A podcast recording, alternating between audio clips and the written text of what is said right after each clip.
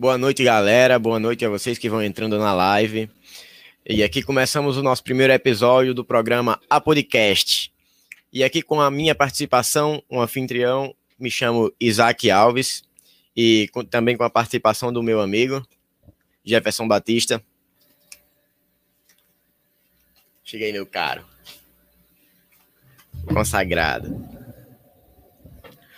Boa noite, pessoal. É, iremos realizar nosso primeiro programa, o podcast, uma produção da Flix Produção.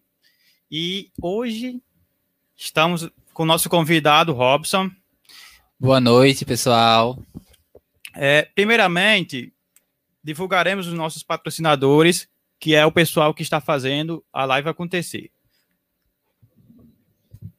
Então, né? Oferecimento Lojão Massa, para você ficar naquele style, com variedade de roupa masculina é, e acessórios, e também é, produtos de tabacaria, para você que gosta de. Então, né? então, é isso aí, galera. É, localizado na rua Margarida de Freitas, número 273, em frente às casas lotéricas. Entre em contato também pelo número 994 10 84 93. Repetindo, 994 10 84 93. Lojão Massa. Sua roupa está lá. E então, mais um dos patrocinadores. Quer dar um trato no seu visu? Passe na barbearia e salão de cabelo, perfil. Aí você vai sair mais bonito do que galã de novela, meu consagrado. Ah, esquece. Os caras são foda. Enfim, localizado na rua Nossa Senhora da Conceição, número 59. Horário de funcionamento das 7 da manhã até as 12 horas e das 2 até as 7 da noite. Também entre em contato para marcar seu corte. É 994 01 9217. Repetindo, 994 01 9217. Perfil cabeleireiro. Oferecimento Castelinho Perfumado, para você ficar cheirosinho para sua gata. Vá nessa, mano. Achou o lugar certo, com a variedade de produtos, como Blossom Valley, Natura e o Boticário. É, tu vai ficar mais cheiroso que mala de barbeiro, mano. Pode crer. Também montam presentes a partir de R$19,90, o preço mais, mais baixo da cidade. É isso aí, galera. Preçozinho que cabe no bolso. Presentão da hora para sua mina. Vamos lá. É, localizado na rua Governador de Sepe Rosado, número 288, e atendimento a qualquer hora, galera, a qualquer hora. Também por telefone ou WhatsApp. O número é 994 23 36 02. Repetindo, 994 23 36 02. Castelinho Perfumado. E também vamos aqui para mais um dos patrocinadores. Bebidas geladas você vai encontrar no Top Gelado, localizado na rua Benjamin Constante, próximo a Polaste Veterinário e na rua da pizzaria favorita. Lá você encontra bebida gelada e naquele preço. Você também pode fazer seu pedido via WhatsApp. Eles fazem delivery. É, o número é 991 57 8840. Repetindo, 991 57 8840. Eles vão entregar na sua casa. É isso aí, galera. Pessoal, quem está nos ajudando a a live acontecer e o podcast acontecer também é a moda feminina, MB Moda Feminina. É, localizada na rua Coronel João Jacimo, número 170, ao lado do supermercado Queiroz. É, vendemos cosméticos e roupas femininas. Roupas de excelente qualidade, viu, meninas? Se quiser comparecer na live, o Instagram é MB Moda Femininas. É, toda semana, produtos novos nos stories e lives. É, também, que nos ajuda a deixar o programa no ar é Ponto da Informática. Quer montar o PC monstro para jogar uns games? No Ponto da Informática você encontra várias peças e acessórios. Teclados, mouses, placa-mãe e SSD. É, o horário de funcionamento é das 8 da manhã às 12 e das 14 às 17. Localizado na rua Governador de César Rosado, 34, anexo B, centro. Se você quer comprar acessórios para o seu PC, já sabe onde comprar, né? Ponto da informática. Também quem nos ajuda a colocar a live no ar e o programa também é minha avó, minha avó Lúcia, ela está nos ajudando a colocar o programa no ar. E você que, que quer nos ajudar, a live e o programa podcast é, continuar seguindo em frente, você pode nos ajudar com patrocínio também. Pode entrar em contato comigo ou Isaac. E enfatizando que essa, esse podcast é uma produção da Flix Produções. Estamos com parceria com eles e com o pessoal do Gazeta Pudiense, viu, galera? Bom, Isaac, em questão de patrocínios, está tudo ok. Acabamos nossa, nossos patrocínios e agora queremos que nosso convidado de hoje, dessa noite, se apresente. É, boa noite, Apodi. Boa noite, pessoal. Meu nome é Robson Lima. É, sou artista formado pela Universidade Federal do Rio Grande do Norte. É, sou apodiense, né? E educador, ativista. É, estou também dentro de um, de um coletivo é, LGBT, LGBTQIA, aqui de Apodi, o coletivo Vale Mais. E estamos aqui para ter um papo bom, discutir um pouco sobre censura, política, tudo. Eu acho que a gente vai ter uma noite muito maravilhosa com esses parceiros e que eu possa é, atravessar todos os ouvintes com informação e com entretenimento é, gostoso. É isso. Primeiro, é, vamos enfatizar logo o cronograma, nosso cronograma, pessoal. É, iniciaremos com as propagandas que já foram feitas. Depois teremos o tempo livre que for. Temos duas horas para fazer o programa. E teremos essas duas horas de livre papo, debater vários assuntos. E no encerramento das duas horas, antes que dê 11 horas da noite, pegaremos perguntas do chat, viu, pessoal? Você que está no chat aí, Pode já ir fazendo perguntas, que temos nossos ADM selecionando e também. Quando entrarmos no chat da live, vamos ler as perguntas, viu? Então, qualquer dúvida, qualquer pergunta que você quiser perguntar para o nosso convidado de hoje, sinta-se à vontade, pode responder, pode perguntar no chat, que estaremos lendo.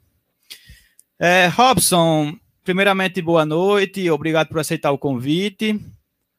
É, é isso, de nada. Você sabe que ultimamente nós, a nossa sociedade, ela passou por uma grande censura, não foi? É, em questão do outdoor na frente do Antônio Dantas. Vamos começar logo com essa pauta. E eu queria saber o que você achou dessa censura. É, foi influência da elite? Foi porque o pessoal não queria, porque o presidente estaria em nossas localidades? perto da nossa região. O que você tem a dizer sobre isso? Vamos lá, né? Primeiro é um assunto muito interessante, acho que é um assunto recente, a cidade ela passou aí a gente está enfrentando um, uma, um sistema, né, a qual muita população é, está sendo atacada de fato com a má administração de um presidente. E a gente tem uma luta aí diária, né? Que a gente já, já entende como juventude, já, já entende como cidadão brasileiro, a gente precisa é, frisar isso. Mas é muito comum dentro de uma cidade interiorana a gente ser silenciado por isso, né? É, Houve-se um tempo, né? A gente se, se acostumou a não se manifestar contrário ao que está acontecendo no país ou na cidade. Então, a gente, é, quando se coloca num, num papel né, de assumir a nossa voz, usar o outdoor, que poucos, poucos, já, poucos vê, né, mais ou menos, ah, por que, que colocar política, né? Não é só política, é uma indagação social a qual a gente não se vê mais representado, a gente se vê é, diante de muitas mortes de parentes e amigos. E é importante, sim, você, como cidadão, você, como jovem, é, expor isso de alguma forma. E o Autodol foi uma maneira de a gente é, se aproximar de, de alguns apodienses de maneira rápida sobre algo que ele tem direito de falar.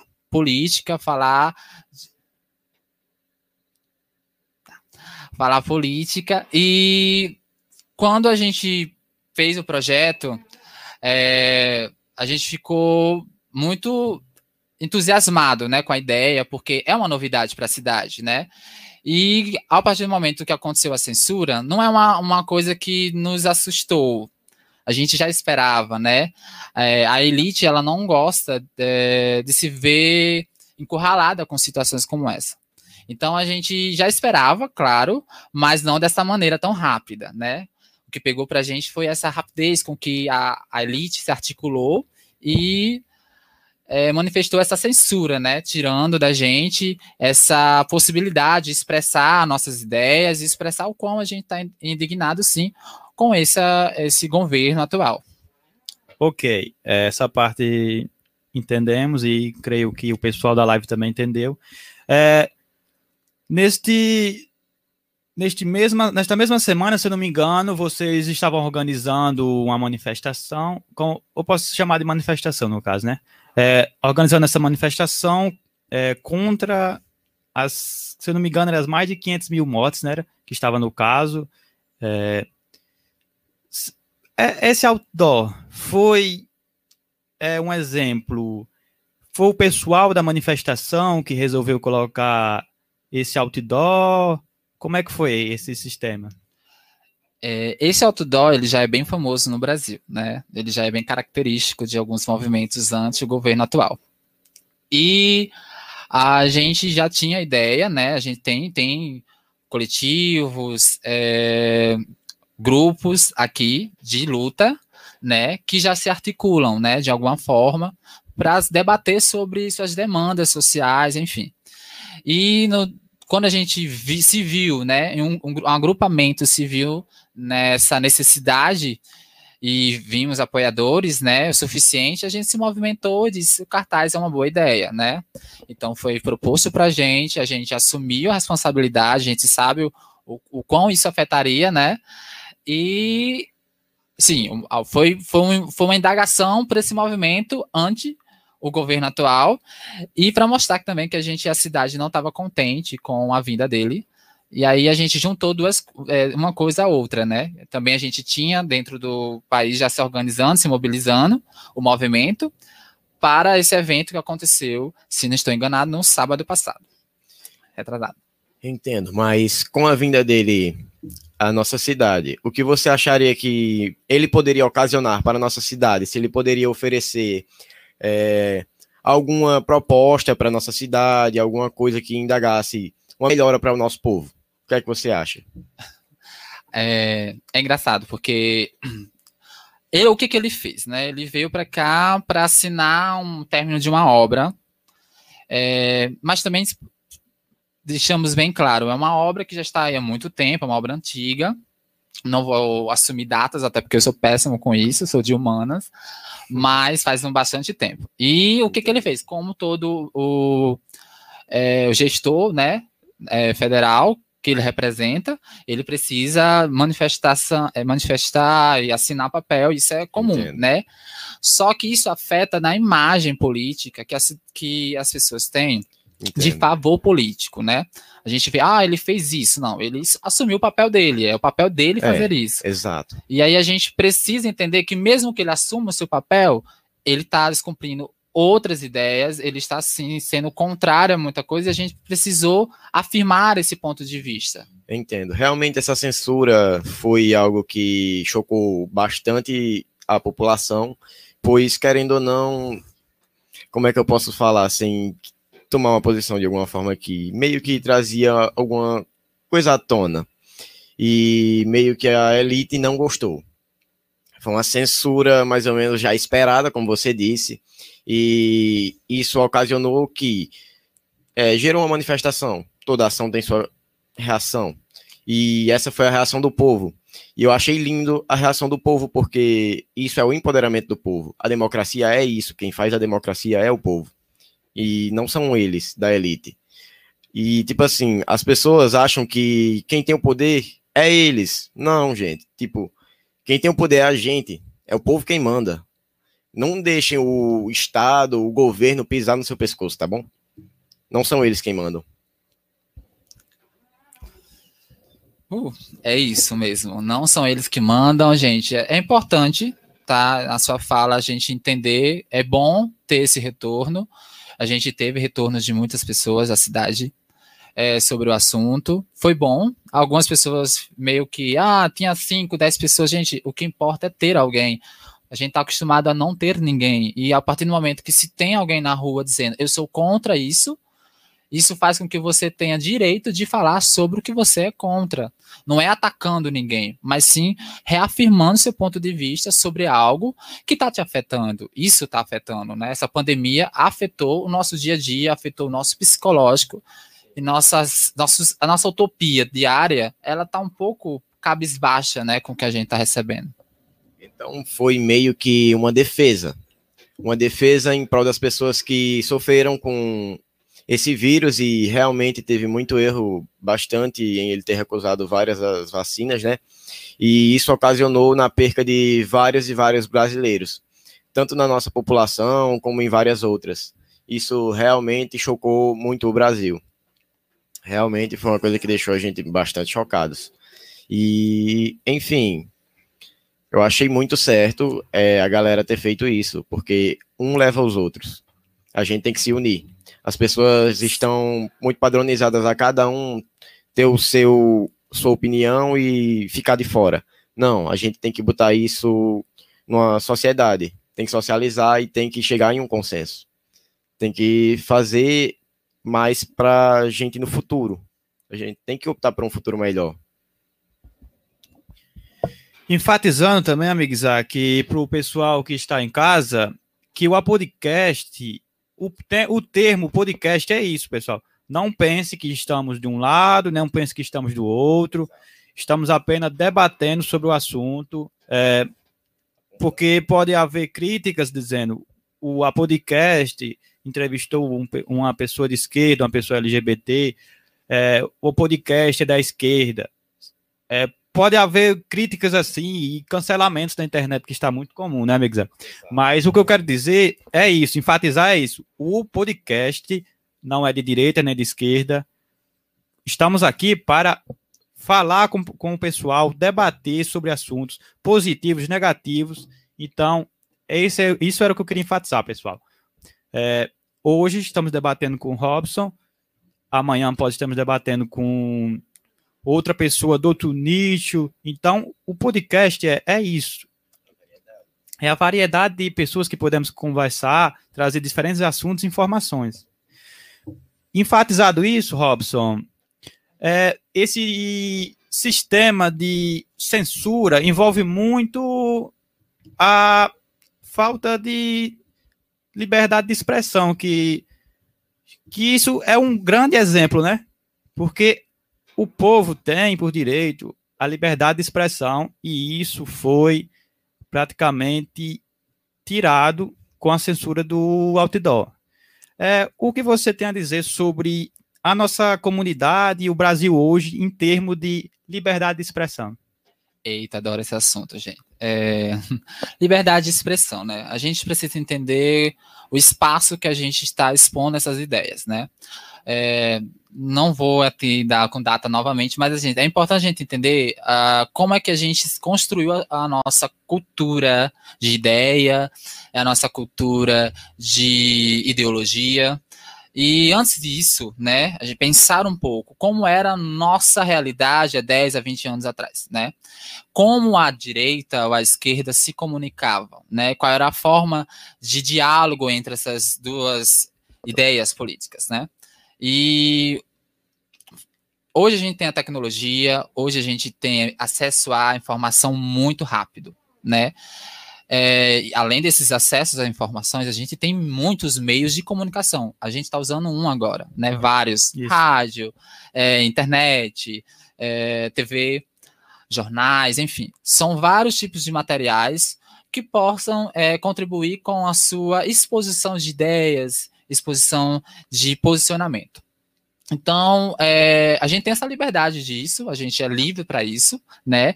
Lembrando que liberdade é até um ponto, né? A gente tem uma liberdade, mas a gente não pode ferir o outro, criar mentiras como as, as fake news. Isso não é ser liber... isso não, não é usar a liberdade, sim construir a narrativa enganosa, né?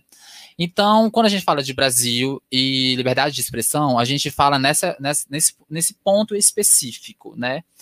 Hoje, muitos trabalhadores, estudantes estão tendo ac acesso à informação suficiente para usar disso como ferramenta de discurso, de política, de cultura. E é o que a gente precisou fazer, e a gente precisa fazer para confrontar certos, é, certos problemas sociais, culturais, políticos, né? A gente tem esse problema assim, e a gente precisa usar esses meios. É os únicos meios que a gente pode usar, né?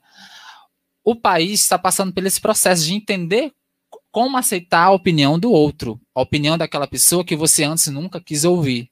Uma opinião a qual ela fere o seu bolso, fere a sua ideia, fere o que você acredita, fere, fere sua religião. Porque você está acostumado a uma narrativa, uma narrativa é, cristã, uma narrativa patriarcada, eurocêntrica, muito, muito antiga, que desrespeitava a diversidade, porque somos diversos, né? Aqui a gente está com pessoas diversas, convivemos com a diversidade, então enfatizar que essas pessoas que antes não tinham voz, agora estão tendo educação e estão sabendo usar da educação uma ferramenta para se colocar nos espaços, para tomar novos espaços e dizer para todos: a gente existe e a gente só quer respeito e igualdade. Boa, boa. Você falou um pouco sobre religião, né? E eu queria entrar nesse assunto. Você se considera o quê? Católico, cristão? Qual é a sua religiosidade nessa questão? Olha, agnóstico, mas assim, falar sobre religião é muito legal pra gente que é acostumado, né? A gente sabe que religião tá ali inserido na nossa casa, inserido na cidade, a gente tem toda uma ideia religiosa, temos aí os feriados, mas eu respeito sempre. Eu acho que a fé, ela tá ali como uma ferramenta positiva dentro da vida do ser humano. A gente precisa acreditar em algo acima de qualquer coisa. A única coisa que não me leva a estar dentro da igreja é essa doutrina que aplica-se, que moda um pouco o, o ser humano. Robson, é, você falou agnóstico, não foi, se não me engano? É, você poderia explicar para o pessoal de casa o que é ser agnóstico? Porque o pessoal vai falar diagnóstico, será, você pode explicar essa situação, o que é ser agnóstico? E, olha, vou, não vou ser um monte porque eu não sou muito dessa área da religião, tá, gente? Mas o que eu posso dizer é você, eu acredito sim em um Deus, acredito sim numa força, mas eu não acredito que os espaços que constrói a narrativa, a qual eu preciso estar nele e atribuir as regras caixotadas. Então, eu, tipo assim, eu não preciso é, ter, eu não preciso estar num espaço para acreditar que eu, que eu, tenho fé, para acreditar que algo ou alguém está ali por mim. Eu me mantenho no, na minha casa, no meu espaço, orando, acreditando e pedindo Entendo. assim tudo que todo mundo já pede. Então, você se diz um agnóstico teísta no caso, porque hum. também existe agnósticos ateístas que Isso. não acreditam, né, em divindades, em deuses, por causa que não tem provas Isso. concretas que é, como é que eu posso dizer, que provem, né, a existência. Mas você é agnóstico agora, mas antes você, antes de ser agnóstico, você tinha outra religião? Sim, como todo mundo tem, assim, eu acho que não tem como escapar, né? Tipo, minha mãe era mãe é católica, meu pai é católico. Então, sim, eu nasci no berço católico, frequentei igreja, é, fiz o processo, o batismo. Então, passei pelo processo, acho é, que comum a muitos aqui, né? E sim, sim, e mantenho o respeito no espaço que me colocou muito na área artística. Foi a igreja também, meu, meu, meu, minha ponte da arte também foi na igreja mas eu me entendi, né, dentro da academia, que existe várias ferramentas que protegem a minha ideia do que eu sou. Quando eu percebi que eu era atacado indiretamente por esses estabelecimentos, por ser homossexual, é, por pensar de outra forma de como lidar com a vida, eu me, me senti à vontade de me retirar e também me senti abraçado, né? Porque quando a gente está na academia, a gente aprende que pensar sobre divindade é muito mais complexo. É, realmente é algo muito complexo, pois também existe várias outras e várias outras religiões e creio que, tipo assim, respeito é uma coisa que a gente deveria ter acima de tudo. tanto com religião, como com sexualidade, como com qualquer outra coisa. E você citou, né, que havia julgamentos. É, já te, como é que eu posso dizer, te afetaram de alguma forma assim, que te deixou para baixo em alguma igreja, te falaram alguma coisa ou algo assim? Nossa, muito, gente, pelo amor de Deus, assim. É... As piadas são muito comuns, né? A gente, a gente LGBTQIA+, a gente já vive, já nasce perseguido pelos olhares, né? E a primeira coisa que a gente, eu pelo menos eu escutava bastante dos, não sei se é professor, não sei o termo, gente, pelo amor de Deus, que estão ali na igreja para ensinar a Bíblia, enfim. É, essa afirmação sobre a minha sexualidade pecador e parará, e eu ouvia muito, e eu ficava meio indignado. Não, eu não escolhi isso, não tem como. Tipo, não tem como você dizer, você precisa aceitar tão, e só assim você tem que se desprender dos suas, seus desejos e seus, é, sei lá, seus, pe seus pecados, né, como um todo. E eu me perguntei, não, eu não posso escolher isso. Se eu, eu sou assim, não tem condição nenhuma de eu acreditar nisso. Então eu me sentia meio que perdido naquele espaço. E, tipo, disse, cara, tipo, não pode ser assim, né? Mas eu me sentia mal. Quem, quem, como gay, acho que não sei se todos passaram por isso, mas teve um momento que a gente reza para pedir para não ser gay. E eu já fiz isso. Isso muito jovem, acho que eu tinha 12 anos. E rezei para o Deus, né, tirar essa homossexualidade de mim, porque na minha cabeça era um erro. Só que conforme, graças, né, eu sempre tive muitas, muitos professores maravilhosos na minha vida, e eles me ensinaram que não é bem assim, que esse pensamento precisava ser um pouco mais estudado é, para que a gente possibilite que homossexuais e outras pessoas tenham acesso à religião, assim como qualquer ser humano comum, entende? É, e pessoal que está aí na live, pode fazendo perguntas que nosso nosso amigo está escolhendo as perguntas e mandando para nós no WhatsApp. É, também queria falar sobre essa, que, essa questão do, do homossexualismo, né? Porque o homossexualismo tem vários termos, né? Homossexualidade. Homossexualidade, no caso. O ismo, o ismo é um prefixo de doença e já foi retirado. Pô, aí, viu aí, viu aí, pessoal? Já tem informação aí. É, já tem informação importante. importante. Perdão, Robson, desculpa, desculpa pessoal de casa. É, sobre essa questão, é, os termos. Você disse que é LGBTQI+. O que isso significa? Nossa, gente, é importante. Não tenho muito mais. Vamos lá. É, sim. É, antes a sigla era bem simples, eu não vou me recordar bastante. GLS, GLS, que era gays, lésbicas e simpatizantes. GLS. É, exato. Era um termo anterior, né? Só que nele a gente via a necessidade, a gente sabe que tem uma variação é, de pessoas que precisam estar inclusas numa luta, né? Então, é, a gente incluiu o T, né? De trans e travestis. Logo depois, a gente colocou o L de lésbica no início, para reafirmar a luta das mulheres lésbicas, né, que sempre estão, querendo ou não, nesse patriarcado, é, se, precisa desse espaço e se, e se foi, né, colocada essa ideia de, de lésbica, então, LGBT. E logo demais ver as outras letras. Por quê? Porque a gente, a, a nossa sexualidade ela é muito fluida. Nossa identidade sobre gênero, ele é extenso né? Porque antes a gente não tinha acesso à informação, a gente não tinha acesso a essas particularidades, mas elas já existiam. Só não existia um movimento que desse voz a essas particularidades. E quando surgiu os movimentos é, LGBT, né? É, esses outras, essas outras identidades, elas começaram a é, se envolver. E como o, o movimento em si se viu na necessidade de colocar essas letras também. Né, como pansexuais, como assexuados é, e como os outros nomes, né? Então LGBTQIA+, é essa variação, né? Cada letra reafirma uma identidade, tanto de gênero e uma orientação sexual, e, e precisa estar nessa sigla. Assim como o mais, que muita gente, porque o mais, é porque o mais é porque tem várias outras, mas para que o nome não fique extenso, a gente coloca o mais para você entender, né? Existe mais porque sempre existe mais.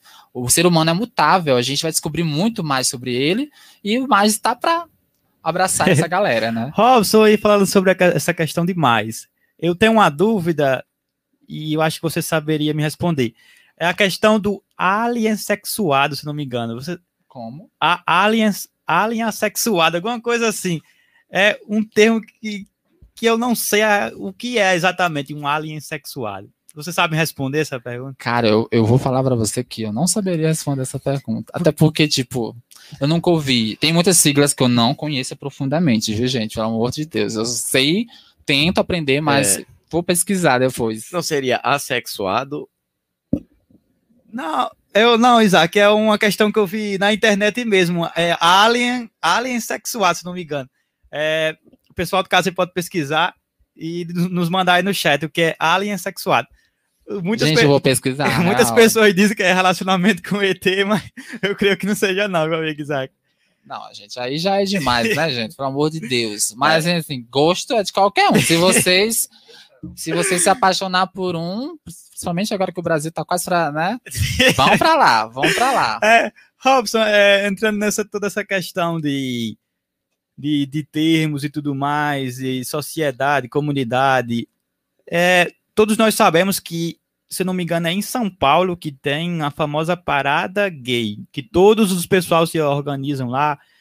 É um, uma festa medonha. Você acha que seria necessário em outras cidades ou, ou só permanecer na, em São Paulo mesmo? Uau, boa. Olha, em São Paulo não é só um evento LGBT, é o evento comercial de São Paulo. O que eles recebem de turismo ali dentro não é normal. Então, economicamente é um carnaval, né? Não que eu estou comparando com um carnaval, então, mas estou comparando com um evento grande, então atrai muito público. Então mas, já podemos dizer que também ajuda muito a economia do. Sim, muito, gente, pelo amor de Deus. A economia de São Paulo, assim, o turismo é é, eu nunca fui, tenho muito sonho de ir, mas assim, o que eu já sei, quantas marcas se envolvem é, com o projeto, o, o número de pessoas, eu não vou dizer a vocês, mas assim, é muita gente mesmo. Então você já imagina que economicamente é um evento que São Paulo precisa abraçar. Então é um evento político, mas também é um evento que, além de de identificar o espaço, tipo, aqui a gente tem LGBTQIA+, a gente aqui comemora isso, a gente aqui precisa de voz, e o evento traz a voz para LGBTQIA+, os artistas LGBTs, é, e não só isso, né, reafirma que o Brasil está andando, né, junto com essa com essa possibilidade de a gente ter um país diverso, um país que respeita a diversidade. E, e a pergunta sobre outros lugares, assim, essa é muito importante. Toda cidade, todo município é, ficar atento, porque a gente tem LGBTQIA+, em todos os lugares. Aqui a gente, como jovem, já, já entende a galera que, que, que tem a PUDI, a galera que tem em, em municípios vizinhos. Então, eventos como esse reafirma, mas a gente precisa politizar a galera, que aí, né, um tópico muito interessante é politizar o, jo o jovem e politizar o jovem LGBTQIA+. Entendo, eu já ia apertar nessa tecla. Bem, como você já tinha falado uma vez, é, você participa de, como é que eu posso chamar? Um grupo LGBT daqui, um comitê, é? Um movimento. É um movimento, enfim. O que vocês achariam, assim, de implementar um projeto LGBT com a prefeitura e, quem sabe, fazer uma parada gay aqui também seria muito da hora, entendeu? Eu acho que seria muito revolucionário aqui em Apodi, porque é uma cidade pequena, é, mas tem muita diversidade aqui, tem muita diversidade, conheço várias pessoas além, você e muitos outros amigos da gente, e tipo assim, eu acho que seria uma boa ideia, mas é um longo percurso que tem para percorrer. Qual você acha que seriam as dificuldades assim enfrentadas? As maiores dificuldades assim enfrentadas nisso? A gente vai entrar na pauta jovem agora, tá? É, quando eu falo pauta jovem, eu falo da, nessa necessidade de a gente entender política, né? De entender é, questões sociais. É, por quê? Porque não, não adianta você fazer algo se as pessoas não estão refletindo sobre aquilo, se as pessoas não estão ponderando sobre aquilo. Eu sou homofóbico? Eu, sou, eu tenho orgulho de quem eu sou? Essa ideia é muito particular, mas é, uma, é o que a discussão sobre o dia é, de consciência LGBTQIA+, né? Um evento como esse é, precisa de um processo político dentro da cidade, né? É, de ações, de comunicação direta, sim, com a Câmara, de comunicação direta com a educação dos jovens, porque a gente ainda está amarrado a uma ideia familiar, a um conservadorismo, que é, vai servir muito com escudo. E muito, muito desse escudo a gente precisa dialogar para que a informação chegue a essas pessoas e elas comecem a entender que a diversidade, além de ser uma política social, é um direito a todos. E aí sim, um evento como esse, hum, bem depois desse processo, teria um sentido maior dentro de uma cidade como essa. Entendo, muito bonito o que você falou. É, enfim, tipo, é, como eu ia dizendo, sim, seria uma grande ideia, mas tudo requer um pequeno passo, né? Então, seria muito legal se juntasse uma galera, desse esse passo. Eu apoiaria, super apoiaria, tá ligado? Porque é um bagulho que é, tenho vários amigos que sofrem com isso e se torna cada vez mais normal isso, a homofobia. É, como se diz, conservadorismo está implantado, enraizado na gente e tem gente que enxerga homossexuais e diversidades como se fosse algo ruim, algo que é do demônio e tudo, mas tipo, se você tira a questão religiosa da conversa, não sobra quase nenhum argumento para a pessoa dizer que aquilo é errado. Na verdade, nem sobra, porque não é. Mas, tipo, que você acharia mesmo assim? É, na verdade, o que você achou quando você veio aqui para Pudi? O que, é que você achou da cidade? Você acha que existe muito preconceito aqui? Existe muito, muita homofobia por aqui? Não, boa pergunta. Olha, porque quando eu vim para Pudi, eu tive uma impressão positiva sobre diversidade. Por quê? espaços urbanos agora, né, que era um tema que a gente ia colocar na pauta. Porque é, meu primeiro contato com a galera daqui foi na praça pública, né, com jovens conversando, se relacionando, é, se entorpecendo como um ser adulto se entorpecem. E, tipo, esses espaços, meu primeiro impacto foi, tipo, caralho, uma cidade como essa, é, a galera se comunica muito bem, LGBTs, com heterossexuais, né? É, é, essa discussão meio que para mim ficou bem positiva, né, pela cidade. Também ouvi pela questão também que a gente tem um IF, um Instituto Federal, né, que querendo ou não tem uma política social diferente, né, forte. A educação de lá é uma educação modelo e eu acho que possibilita a abertura desses espaços aqui dentro da cidade. Então foi positivo. Claro que a gente não pode comparar com cidades que têm muito mais, muito mais aberturas em espaços e shows, né? Cidades como, como quando eu vim para Pudi, antes eu estava em Natal. E em Natal a gente tem muitos espaços, né? Espaços de conveniência para LGBTQIA+. Mas não só isso, a gente está ali cruzando vários lugares, tem faculdades, inúmeras faculdades, a gente tem uma educação, lá tem muitas escolas, né? Então esses debates lá são muito mais comuns, a gente tem a parada LGBT lá de, de Natal, né? Então, esses espaços são muito comuns, então o diálogo acontece continuamente, né? É, seja no ônibus, com uma trans subindo, seja uma drag queen caminhando pela cidade, a gente vê isso com mais naturalidade. Mas sim, tem um conservadorismo sempre, né? Mas se, se dá uma diluída maior. Aqui a gente ainda tenta, nossa, o que é isso? Quem é ele? Eu devo chamar ele ou ela? Ainda tem esse discurso. Por quê? Porque a gente ainda está muito perdido, né? Pela falta de ativismo LGBTQIA, e que agora, né, o Vale, o, o movimento do Vale está aqui para isso, para que a gente possibilite esse discurso e naturalize a diversidade dentro da cidade. Entendido. É, Quero. Você falou sobre a praça e é, um, é um, uma conversa muito interessante, né? Falar sobre a praça. Mandar um alô pro pessoal aí da praça. Porque. Porque a praça praticamente virou um ponto onde o pessoal se onde realmente o pessoal se encontra hum. para conversar, é, praticamente para ser ele mesmo, porque a praça é, revelou muito, muitos, muitas pessoas que estavam, um exemplo, o, aquele velho termo, dentro do armário. Sim. A praça, a praça, uhum. como se fosse, libertou eles. A, é um, é um ponto de encontro onde eles, onde eles podem ser eles. E ainda conversar com o pessoal. Tem um pessoal lá que toma uma, né? É, o que você acha sobre essa questão da praça? É, é um ponto muito positivo para a cidade ter um local que realmente é onde os jovens se encontram, sejam para conversar, sejam para tomar, tomar a velha dose deles. O que você acha sobre essa praça?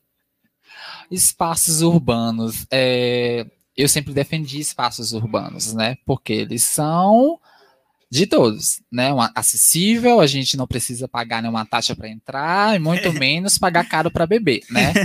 Então, aí já ajuda bastante, né? É, é um espaço que ele é público, ele é acessível para qualquer morador. Então, ele está ali para ser aptado por essas pessoas, né? A juventude, querendo ou não, é que marca esses territórios, porque o jovem, ele, tá, ele tem essa necessidade de relacionamento, né? A gente precisa conversar, a gente precisa interagir. Não se vive só de, de obrigações, mas também de lazer. E a praça, ela traz o lazer para a cidade, né? Um lazer é, público, um lazer de fácil acesso. E o que eu encontro na praça é justamente essa plu, pluralidade, eita, palavra difícil, que, que aproxima um número de pessoas de vários setores da cidade para conversar, para conhecer. Se tem cachaça, se você for de maior, tá, gente? Beba, tipo, sai barato, você tá ali para consumir aquele espaço, né? É, é uma conveniência, né? Então você está ali para conviver, que você respeite a pluralidade que existe lá, né? E que a gente perceba, assim, existe um discurso muito perseguidor com essa ideia, eu vou botar entre aspas, vagabundo, é, de que quem está nesses espaços não tem o que nada fazer. Não, quem está nesses espaços tem mais acesso a eles, né? Muitos é, jovens que não têm condições de botar uma festa dentro de casa ou ir para um espaço fechado e ter que pagar a bebida mais cara. É um espaço para pessoas com uma, uma necessidade maior de não gastar muito, né? Então é importante, muito importante. As praças é para conviver, as, as praças é para se relacionar. Então que se relacione conscientemente, tá, gente? E dá tudo certo. É, você falou um ponto importante e, e eu queria ressaltar também com a pandemia, né? É, não podemos ficar em lugares fechados, é, em grande local, em grande multidão, por assim, por assim dizer. E a praça é justamente um lugar aberto onde o pessoal pode se encontrar, conversar, discutir. E enfatizando também, como vocês já disseram, a praça, sim, era local de encontro de muita gente, onde a gente se encontrava e se divertiam. E foi lá também onde eu aprendi muita coisa sobre o LGBT, que mais, então, tipo, é uma coisa que todo mundo deveria se abrir a tentar conhecer. Eu era um completo leigo, completo ignorante quanto a isso, e eu abri minha mente para respeitar as pessoas, porque o respeito, todo mundo quer respeito. Tipo, se um cara olha para mim e tipo assim, e diz que eu sou feio, isso vai doer em mim, mas eu posso ser feio, mas vai doer. E você, por ser gay, e um cara chegar para você e falar gay como se fosse um insulto, como se fosse uma ofensa, creio que doa muito, né? Então, aprendi bastante quanto a isso. É, quanto a brincadeira, essas coisas assim. Sempre tem um amigo meu que ele puxa na minha orelha. Não sei nem se ele tá assistindo aí. Valeu, Denis. Você é o cara.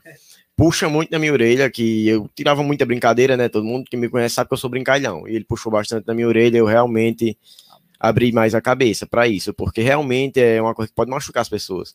A gente pode não perceber, os outros podem não demonstrar, mas machuca. Sim, muito, gente. Brincadeira. Assim, eu conheço muita gente que usa o termo, né? estou brincando. Tomar muito cuidado, porque, tipo, palavras machucam. Machucam, mesmo que tenha um risinho no meio, vai machucar. A gente, a gente desde pequeno, principalmente o LGBTQIA, né? É, negros, né? A gente é atacado por simplesmente a gente ser quem a gente é nesses espaços. Então, muito desses discursos que hoje é, a gente briga, ah, e a palavra mimimi surge, surge muito para invalidar a nossa luta, mas não é. É porque a gente se sente mesmo ferido, né? Ninguém precisa mais. A minha vida não é sua vida. Então, a partir do momento que a, a minha ideologia te, te afeta, a minha ideia de viver, meu pensamento de viver, minhas, meus trejeitos, guarda para você, entendeu? Leva para tua casa, reze, faça alguma coisa, pense, pense sobre você, é sobre você, a vida é sua, assim como a vida é minha. Então, tipo, toma muito cuidado nas brincadeiras, porque pessoas são sensíveis, né? A gente é muito sensível, principalmente os jovens de hoje são muito sensíveis a alguma palavra. Então, uma palavra fora do contexto pode afetar psicologicamente alguém e pode fazer com que a pessoa não se sinta mais bem naquele espaço, entendeu? E que ele não vá mais àquele lugar, e que ele não se sinta bem se sinta bem com você por você falar isso. Então é importante. Entendi. E essa questão de ferir sentimentos com ofensas e tudo mais, é, geralmente é, tem uns que são, são tão fortes é, que machuca muito a pessoa, né? E, mas também tem uma, uma pessoa que já, já conseguiu cauterar, por assim dizer, cauterar essas ofensas é, é refutá-las essas ofensas com uma educação.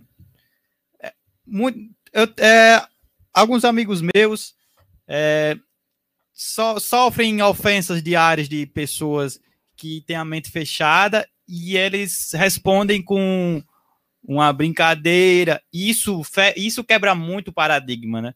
Quebra muita parede de responder ofensa com ofensa. E eu acho que isso seria o ideal para mudar a ideia do pessoal cabeça, cabeça dura ultimamente.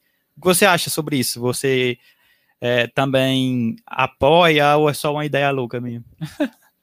acho que das ideias, né? Eu não posso dizer que eu apoio ou não apoio. Eu acho que é, o que a gente pode fazer, claro, o humor tá aí quando o humor ele existe, na, a gente sabe que tem muitos comediantes que, que usam do humor para politizar mesmo. Tem uma galera aí maravilhosa, né? Não vou citar nome porque eu não me lembro o nome de ninguém, mas tem gente aqui do humor no Brasil que usa do humor para ensinar, né? É importante. Mas a gente tem que ver até que ponto o humor é válido, porque às vezes o humor é só por humor, né? É só para fazer uma risada, sair do, do contexto. Então, saber lidar com, a, com as palavras, né? É, saber até que ponto a, essas palavras estão surgindo no momento errado, se a pessoa está se sentindo afetada. Né? Não é que é extremo, ah, a gente não pode brincar. Você pode brincar, mas tem várias formas de você brincar, entende? Então, use formas que não agrida, que não diminui, que não faça a pessoa se sentir mal por, so, por somente ser ela ali, sabe? De pai fulano tem trejeito, meu Deus, é um, não, gente, ele tem trejeito. Esse é o jeito dele. Então, tipo, isso não é uma piada, isso não é, um, é uma ferramenta de insulto, é a personalidade e a performance dele. Então, respeita a performance. É, então é exatamente, foi isso que o ambiente propôs, o ambiente lá da praça, né? Propôs para muita gente, para muita gente LGBT, que chegou lá e viu que tinha mais diversidade lá também, se enquadrou com a galera, e hoje são todos amigos, brincam, bebem e saem para andar, passeiam junto. E, tipo assim, eu acho isso muito da hora, porque foi uma interação que criou, assim, deu coragem para mais pessoas chegarem, para mais pessoas é, se revelarem, para mais pessoas, assim, saírem desse mundo monótono que oprime, entendeu? E eles estão sendo eles mesmos lá em um local público e não estão mais ligando para nada. E, tipo assim, isso é o certo. Você tem que, tem que ser você, tá ligado? Não pode deixar de ser você por causa de outra pessoa que chegou aqui, um cuzão que chegou e falou que, que você tá fazendo, no caso que você é, errado. É errado por quê? É errado é o que ele tá fazendo, tá ligado? Tá chegando e te julgando por ser quem é. Se você tivesse realmente errado, tá ligado? Aí, beleza, mas qual é o erro disso? Justamente, não existe. E é bom reafirmar essa questão da importância da praça, defensores da praça pública, porque sim, é um espaço que conta sobre isso, conta a diversidade, sim. a gente está ali, a gente vê, vê assim com naturalidade muita gente, galera sim, falando sim. sobre várias coisas, né? Eu lá ali militando às vezes, mas eu tô ali levando informação, mas assim, é um local que a gente precisa respeitar nessa ideia, entendeu? é o jovem, o jovem querendo ou não, é o futuro do nosso país, né? São eles que vão mudar essa, essa carga que a gente tem de antepassados muito mais rígidos, enfim, que o jovem use esse espaço de maneira correta, é, se divirtam bastante, respeitando o outro, mas se divirtam e isso vai funcionar muito. Exato, você está nesse negócio aí que o jovem é o nosso futuro, sim, é o nosso futuro e creio eu que todos deveriam ser educados sobre isso deveriam saber, porque isso depende muito assim de suas famílias também, de educar a respeitar e tipo assim, você ensinar o que é homossexualismo para uma criança, ensinar a respeitar o LGBTQ, é, não vai fazer dela uma pessoa assim que vai entrar, não vai transformar ela nisso, porque se ela for, ela já vai ter nascido assim. E tipo assim, as pessoas acham que isso vai influenciar, hum. entendeu? Eu acho isso bem errado, bem errado. Não. Você viu aquele caso de, um, de, uma criança de 11 anos, ou era 10 anos, que é, propôs um trabalho na escola sobre o tema LGBT, já que estavam no mês LGBT, e a direção da escola atacou a criança, uma criança de 11 anos, e atacaram sem dó nem piedade uma criança, que, por sinal, a própria irmã disse que ele é hétero, e, tipo assim, eu achei muito lindo essa criança ter falado isso. É muito difícil uma criança falar sobre LGBT e dizer, tipo assim, que quer ajudar, que quer subir esse tema, entendeu? Evoluir. E como você viu, pessoas mais velhas do que ele apenas é, trocaram mente com a criança. Tipo assim, agrediram verbalmente a criança, a mente da criança. Ele pediu para ir até em um psicólogo Pra você ver o quão isso pode afetar uma pessoa. E olha que ele nem é LGBT. Imagine as pessoas que são LGBT, assim como você, que sofrem o preconceito na pele. Exato, assim, essa, essa, essa situação, né, ela mexeu muito com a galera, porque mostrou um lado de uma criança curiosa, claro, a gente está ouvindo falar sobre isso em TV, jornal, a gente está vendo aí a bandeira LGBT se colocada em vários lugares, então sim, surge a, essa curiosidade de entender o que é isso, né, o que é LGBT. E um menino de 11 anos, sim, um menino de 11 anos é um menino jovem curioso, e a escola, por mais que as pessoas tentem dizer que não é um lugar de disso é sim um lugar de informação. Se os pais não estão conseguindo é, é, passar essa informação para a criança, é um trabalho da educação da, da escola em si, da instituição, educar. A gente não está projetando para nenhum jovem que sejam isso, sejam aquilo, não. A gente está explicando algo que na cabeça dele ele ainda não entende, assim como, como é feito um carro, como é feito um avião, é uma descoberta para ele a gente respeita isso, né? Um adulto fazer isso, né, um educador, é, prova o quão ele está desqualificado para assumir um cargo daquilo. Né? Robson, eu quero entrar agora na questão das perguntas dos nossos participantes da live.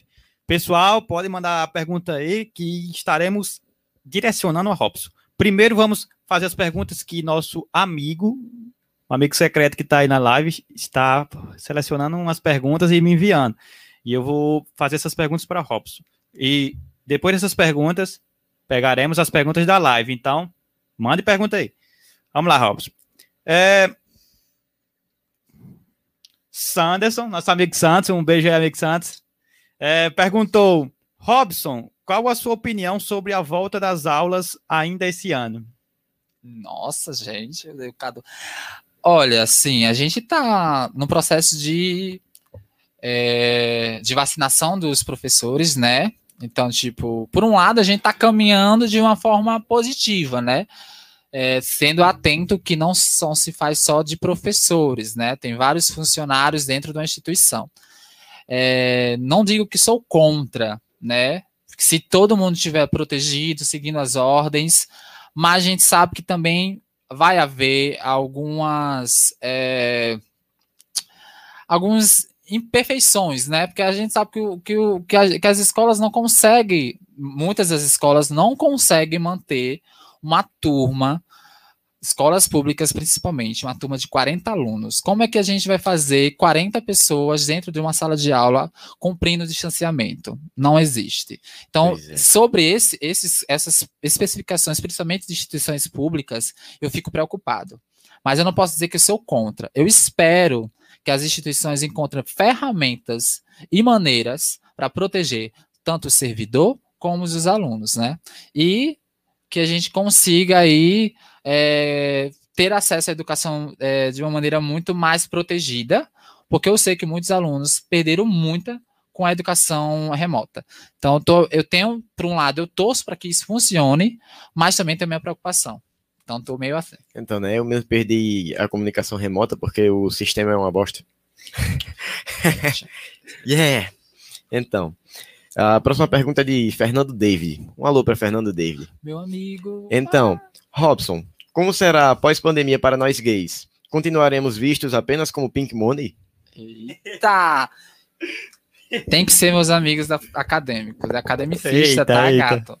É, nossa, pensar sobre isso. Como a gente vai visualizar essa ideia de que promover, é, promover é, apoio ao LGBTQIA+, é rentável, né? dia bem difícil, né? A gente sabe que é rentável sim, a gente gasta mesmo, gay consome muito, mas que a gente perceba que os espaços que estão sendo cedidos para a gente também está servindo de espaços para luta, para expor ideias, para expor pensamento e para reafirmar que a gente existe e que a gente precisa do respeito de vocês. Então, pós a pandemia, né? Espero que todo o projeto de luta que muitos ativistas LGBTs estão arduamente é, gesticulando venha somar sobre uma nova ideia do nosso estado, do nosso país, né? E que, claro, que de alguma maneira, é, torcendo bastante, que a esquerda possa contribuir com essa possibilidade, sabe? A gente existe e a gente existe todo dia, não é só no mês do orgulho LGBT. A gente vive todo dia. Travestis e transexuais são mortos todos os dias por simplesmente serem transexuais e travestis. Então a gente precisa todo dia entender que a luta é diária. E que esses espaços apoiados por, por, por marcas é, funcionem para a gente, funcionem para nossa luta. Boa, boa. É... Salomão Cinezando. Ele pergunta, e também um alô para Salomão. Obrigado por participar da nossa live. É, e obrigado por escutar o nosso programa podcast. Salomão Cinezando pergunta: Eu tenho uma dúvida sobre semi-bissexual. O que é isso? Semi-bissexual. Semi Gente, eu preciso pesquisar. é, é, muito, gente. É bastante, gente. Eu, eu, eu falo, eu falo para vocês, tipo, as siglas que eu conheço são as, as que mais eu tenho acesso, tá? É, não é que a gente anda com dicionário aqui para entender tudo, mas é importante. Se você tem curiosidade, joga no Google, tá? Se ainda tiver dúvida, é, prometo a vocês que eu vou pesquisar, vou me inteirar com o pessoal sobre esses, essas novas, essas siglas as quais eu não domino. E a partir do momento que eu tiver mais domínio sobre esse, esse, essas novas siglas, essas siglas que eu não tenho acesso, porque são muitas, muitas pessoas existem e muitas pessoas diversas. E aí, quando eu tiver o domínio, eu jogo na internet, eu mando um inbox aqui que eu falo, respondo de boas, porque eu acho que informação é para isso, né? A gente tem que repassar. É, eu ouvi esse termo e eu pesquisei pesquisei e, tipo assim, semi-bissexual, eu não sei se eu vou saber explicar direito. Eu sou horrível em explicar as coisas. Eu vou logo avisando. Mas é, tipo assim, semi-bissexual é a pessoa que sente atração apenas por um. É, gênero de pessoas. Ah, Isaac, eu acho que também que eu vi é, uma publicação nas redes sociais. Semi-bissexual, que, se eu não me engano, ele gosta dos dois gêneros, só que sente atração por um só. É um termo. Ah, entendi. É, é um termo que. Talvez esse termo não se contradiz, não. Você gostar de dois gêneros e sentir atração por um. Ah, eu acho que eu acho que eu entendi o caso que é você pode pode se encantar com os dois gêneros, só que você vai sentir atração só por um. Não acho que no caso é isso. É, no caso ele pode ser assim a atração sexual como a atração, como é que eu posso dizer, romantizada, né? Assim, um romance, talvez ele só sinta atração por um tipo específico de sexo. E é, atração sexual, talvez ele sinta pelos dois. Olha, possa ser isso, né? Eu, eu dei aqui um Google, tá, gente? O Google é maravilhoso, tá? É, assim, o que eu vi aqui, e me recordei mais ou menos, é, semissexual ele está relacionado a interesse por pessoas próximas. É tipo assim, é, muitas das pessoas, para despertar interesse, a gente vive uma, um, um sistema de que a gente vê e se interessa, né? Pelo menos aí a gente é mercado. O, mer, o mercado da, da, internet é isso. A gente gosta de um perfil e da match. Mas o semissexual está mais relacionado ao nicho dele, né? Tipo, ah, eu convivo com essas pessoas, eu conheço bem cada uma delas. E aí daí, a partir desse conhecimento, eu me, eu me me dou essa abertura de me interessar. Então passa por um processo de, de intimidade com essas pessoas, né? É, semissexual é isso. Agora descobri no Google, gente. Usam o Google às vezes. Robson, queria agradecer a todo o pessoal da live que estão mandando muita pergunta, viu? Bora responder, né, Robson? É, Nicolas Mateus. Obrigado, Nicolas Mateus. Um alô para você. Obrigado por participar da nossa live e obrigado por estar conosco. Eu tenho medo das perguntas de Niquim, misericórdia. Vamos lá. Nicolas Mateus, qual a sua opinião sobre pessoas semi-bissexuais? No caso, já, já entendemos o que é semi-bissexual. Então, qual a sua opinião sobre essa? Gente, amem real. Quanto mais pessoas para vocês amarem, amem. A diversidade tá para isso. O leque só aumenta, tá? Mas respeitando, tá? Não tô dizendo que vocês são assim ou não. Mas a possibilidade, eu acho que amor e prazer é isso, Ei. gente. Quanto mais leque você tá aberto para isso, vive em sua sexualidade com naturalidade, respeitando é, os espaços, né? Se respeitando. Mas amar é isso. Não tem, não tem um ponto de vista. Amem, gente. Só é. Distribui só... amor. Aí vai jogando assim amor para todo mundo. E, e, eu espero que consciente. Mas é sobre isso. Beleza. É, a próxima pergunta é do nosso grande e querido amigo Atinha. Valeu, Atinha. Obrigado por participar da nossa live e obrigado por estar conosco. Ele pergunta: Robson, fale um pouco da sua transexualidade. Será que essa Robson, fale um pouco sobre sua transexualidade? O que você tem a dizer sobre isso, Robson? Amiga, a gente precisa entender que eu não sou trans, gente, pelo amor de Deus, a gente tem que ser. Meu filho é gaiato, né? É, foi a tinha. Assim, eu acho que ele quis dizer mais sobre o, o que eu entendo sobre transexualidade. Ah. ah olha, eu não tô no meu lugar de fala quando a gente fala sobre transexualidade, né? Eu sou cisgênero. O que eu posso fa é, falar sobre o tema é a importância de a gente é, decodificar o que é gênero, tá? Robson, eu queria corrigir aqui, é fale um pouco da transexualidade. Eu, Ai, tá vendo, Me desculpa, Tinha.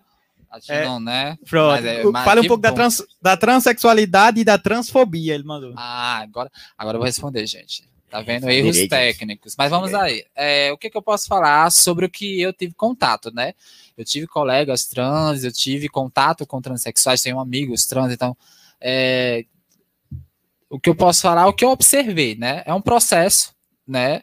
De, de que a gente, a gente construiu uma narrativa binária, né? O que é narrativa binária, tá? A gente identificou que só existe dois gêneros, né? Nós, humanos, criamos assim. Ah, nasceu assim é mulher, nasceu assim é homem. Mas não é bem aí que a gente precisa pensar. A gente precisa pensar que o ser humano não é o corpo, o ser humano é a liberdade de performance, né? A nossa performance ela tem uma variedade, uma soma muito grande. Então, é, quando você nasce com um corpo a qual alguém te identifica e te impõe que isso é ser homem ou isso é ser mulher, às vezes isso não é bem assim. Você não é aquilo identificado. Não. Nem tudo é o que parece. É, nem tudo é o que parece. O, quando a gente fala sobre transexualidade, a gente fala justamente de uma pessoa que nasce num corpo é, e alguém vai dizer assim: você precisa vestir isso, se comportar assim. Mas nós somos muito mais do que uma identificação binária. Então, a nossa, a nossa, a, nosso apropriamento dessas ideias, de como a gente quer se vestir, de, do que, do que a gente quer ser chamado, de como a gente quer ser tratado, é muito particular e é muito diverso. Então, a transexualidade ela já parte desse, dessa diversidade não binária, né? Então é importante a gente falar sobre isso. O binarismo foi uma identidade social construída que negou várias possibilidades de diversidade, porque a gente está ignorando que o ser humano é múltiplo. Alguém fez assim, eu vou criar um ser humano assim. Não. A gente não é só isso, a gente é muita coisa, a gente é atravessado por muita coisa. Eu, você e você, a gente não é a mesma pessoa. Mesmo que a gente tenha sido criado na mesma cidade, não. A gente é muito diverso, então, tipo, a diversidade é muito particular. Então, esse processo em si já é um processo que a gente precisa pensar, né? Transsexualidade. E transfobia é, é essa rejeição sobre o que a sociedade tem desse binarismo.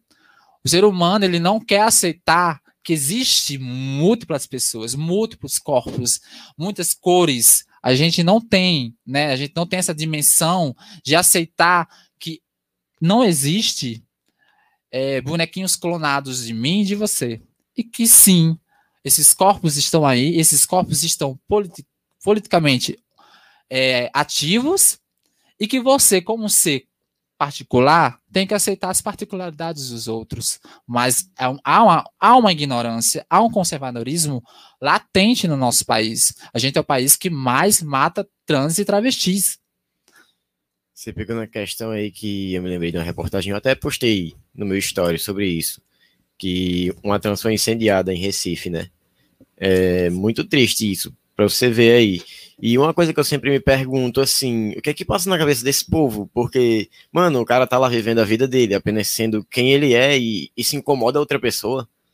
Tipo, aí essa outra pessoa que se sente incomodada olha para essa pessoa que tá sendo ela e diz: Isso é doença. Porra, doença é o que você tem, cara. Eu, quem tá, tá, se incomodando com a vida do cara apenas por ele ser ele?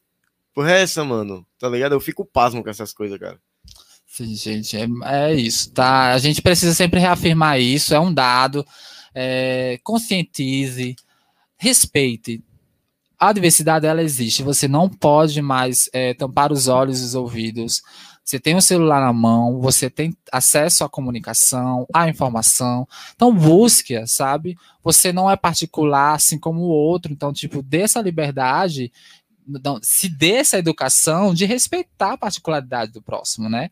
E que a gente possa vencer esse medo constante é, que as transexuais vivem de sair de casa para trabalhar e se abordar de poder morrer, simplesmente porque estava ali com é, com o seu corpo, sendo ela, sendo ela, né? Robson, uma pergunta muito interessante aqui do nosso amigo Francês Tube. É, obrigado, Francis Tube, por estar na nossa live e por nos acompanhar.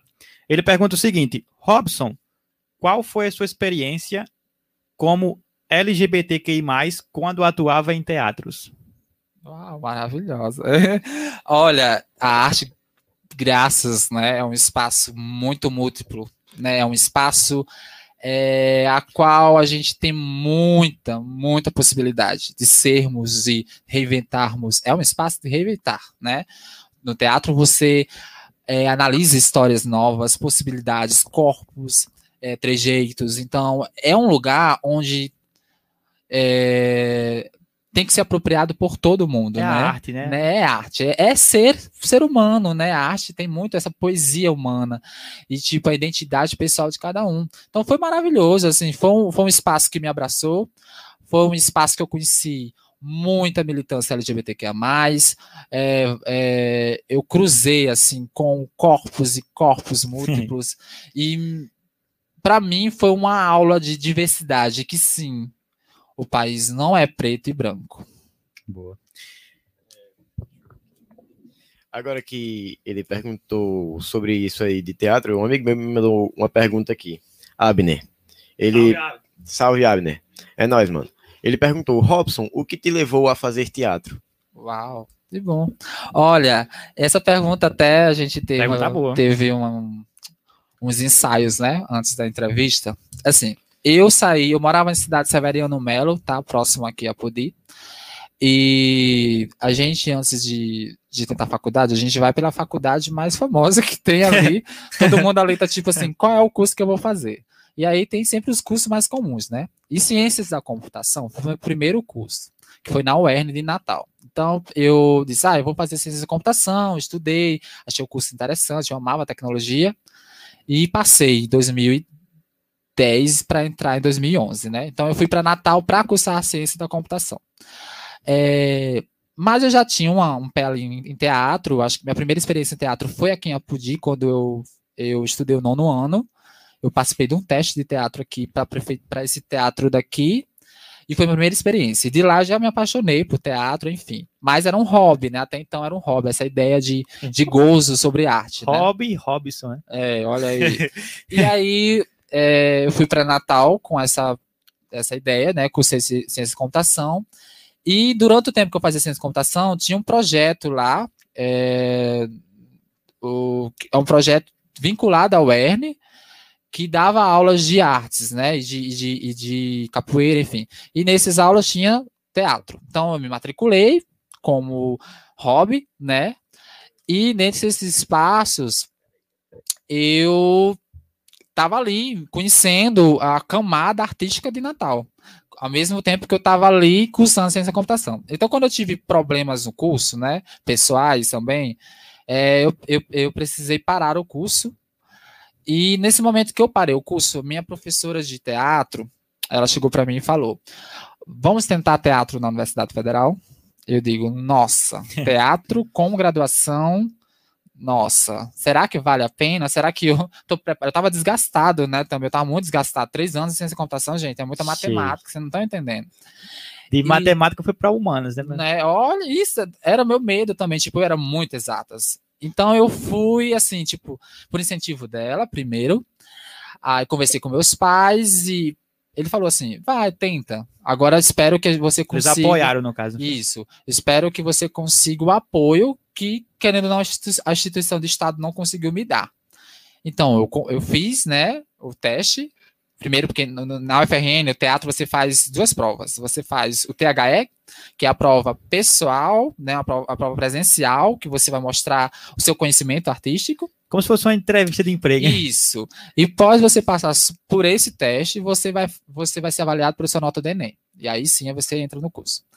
Eu passei. E quando eu passei no curso, é, eu já estava muito, muito, muito, eu estava muito engajado no, no, no cenário artístico. Então eu já conhecia uma galera que estava lá e entrei neste curso. A Universidade Federal é maravilhosa. Então é um espaço que te deixa assim um leque, é, um leque de possibilidades de crescimento pessoal. Então eu entrei no curso, é, consegui bolsas, consegui é, auxílio moradia, então tudo isso me possibilitou ter uma vida saudável para cursar. E dentro do curso, eu aprendi que o que a gente entende de humanas não é um terço do que a gente domina, tá? Então, eu, tipo, vi em teatro, não só teatro, eu vi política, eu vi sociologia, eu vi antropologia, eu vi filosofia, vi psicologia.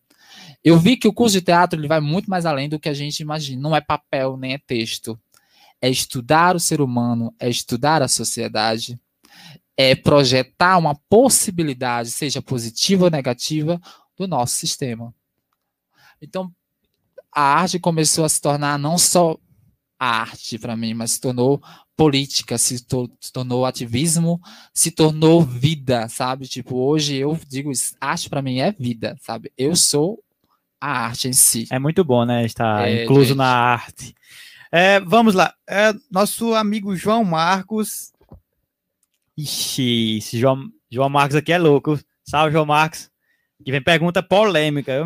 É, Robson, é verdade que se uma feminista abortar um bebê, do sexo feminino seria um feminicídio? Como é a pergunta?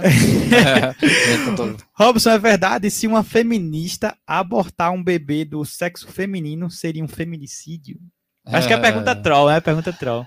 É, gente, as brincadeiras, né, A da brincadeira- jovem. É brincadeira assim, jovem, né? né, adolescente, é, cuidado com o que você fala e manda, tá? Olha aí, você tá sendo exposto o nome e a pessoa. Eita. É, eu não tô no lugar de falar, de falar sobre isso, mas não é isso, gente. Aborto é É uma outra. É, aborto, a discussão sobre aborto é muito mais É profunda, muito mais intelectual. É, que eu acho que prim- primeiro você tem que entender o, a importância do corpo feminino, né? Porque a gente, quando fala de aborto, a gente fala de corpo feminino, do direito dela sobre o corpo dela. Então, tipo, eu não posso falar, não tô no lugar de fala, mas eu sei que foi uma, uma, Pergunta uma pergunta né, brincando, mas cuidado com as perguntas. Vamos lá. Robson, a mãe Bianca, mãe Blanca, mandou uma pergunta. Obrigado, mãe Blanca, por estar conosco na live. E, nos, e, e, pessoal, não se esqueça de inscrever e, e met- fazer como o Tiringa. Meta o dedo no like. Para o projeto crescer e atingir o máximo de pessoas possíveis, tá bom? E ativa o sino para todas as lives, você não perder nenhuma. Mãe Blanca, Robson, perguntou. Robson, Julian aqui. Ah, no caso é Julian. Julian, um salve e obrigado por estar conosco na nossa live. Julian aqui. O que acharia de reunir todas as pessoas da comunidade LGBTQI+, para tentar propor um projeto de implantação de mais cultura para nossa cidade? A ideia já tá jogada na roda, gente. Tá jogada na roda, falta já o pessoal jogou, apoiar. A gente só apoiar. Tipo, assim, a gente já se fala sobre. A gente vê a comunidade artística daqui de Iapudi é muito foda. Né? Eu tive o prazer de conhecer alguns. E também a comunidade LGBT aqui também é muito ativista, muito à frente.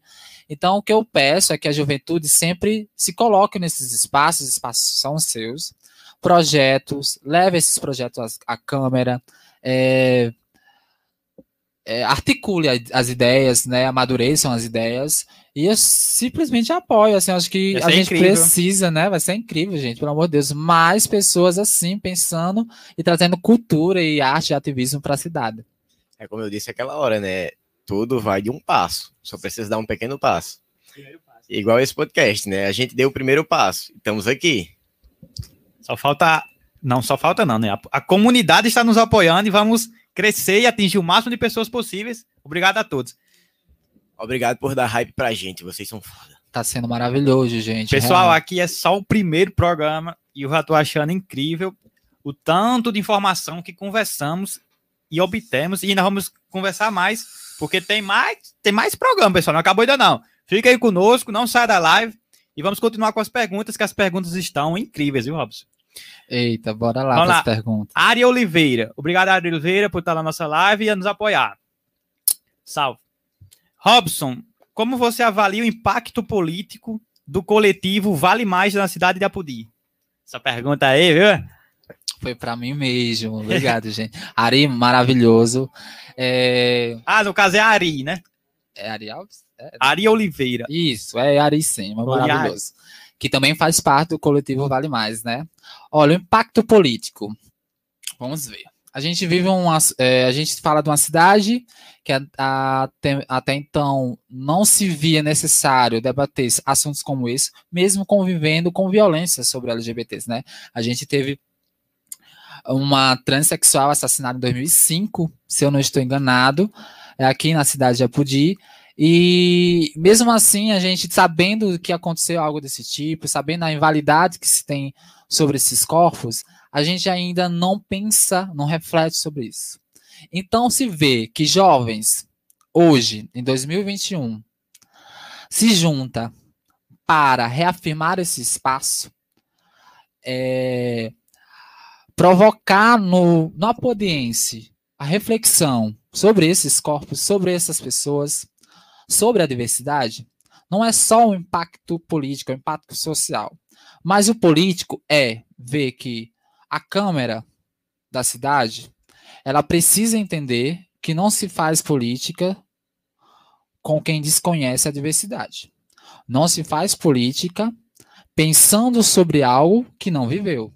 Então a gente precisa de mais pessoas LGBTQIA+, negros, indígenas e mulheres na Câmara. É importante reafirmar isso, né? tá? Porque a, é, a gente ainda está muito amarrado a essa ideia de votar em candidato que já está aí há muito tempo.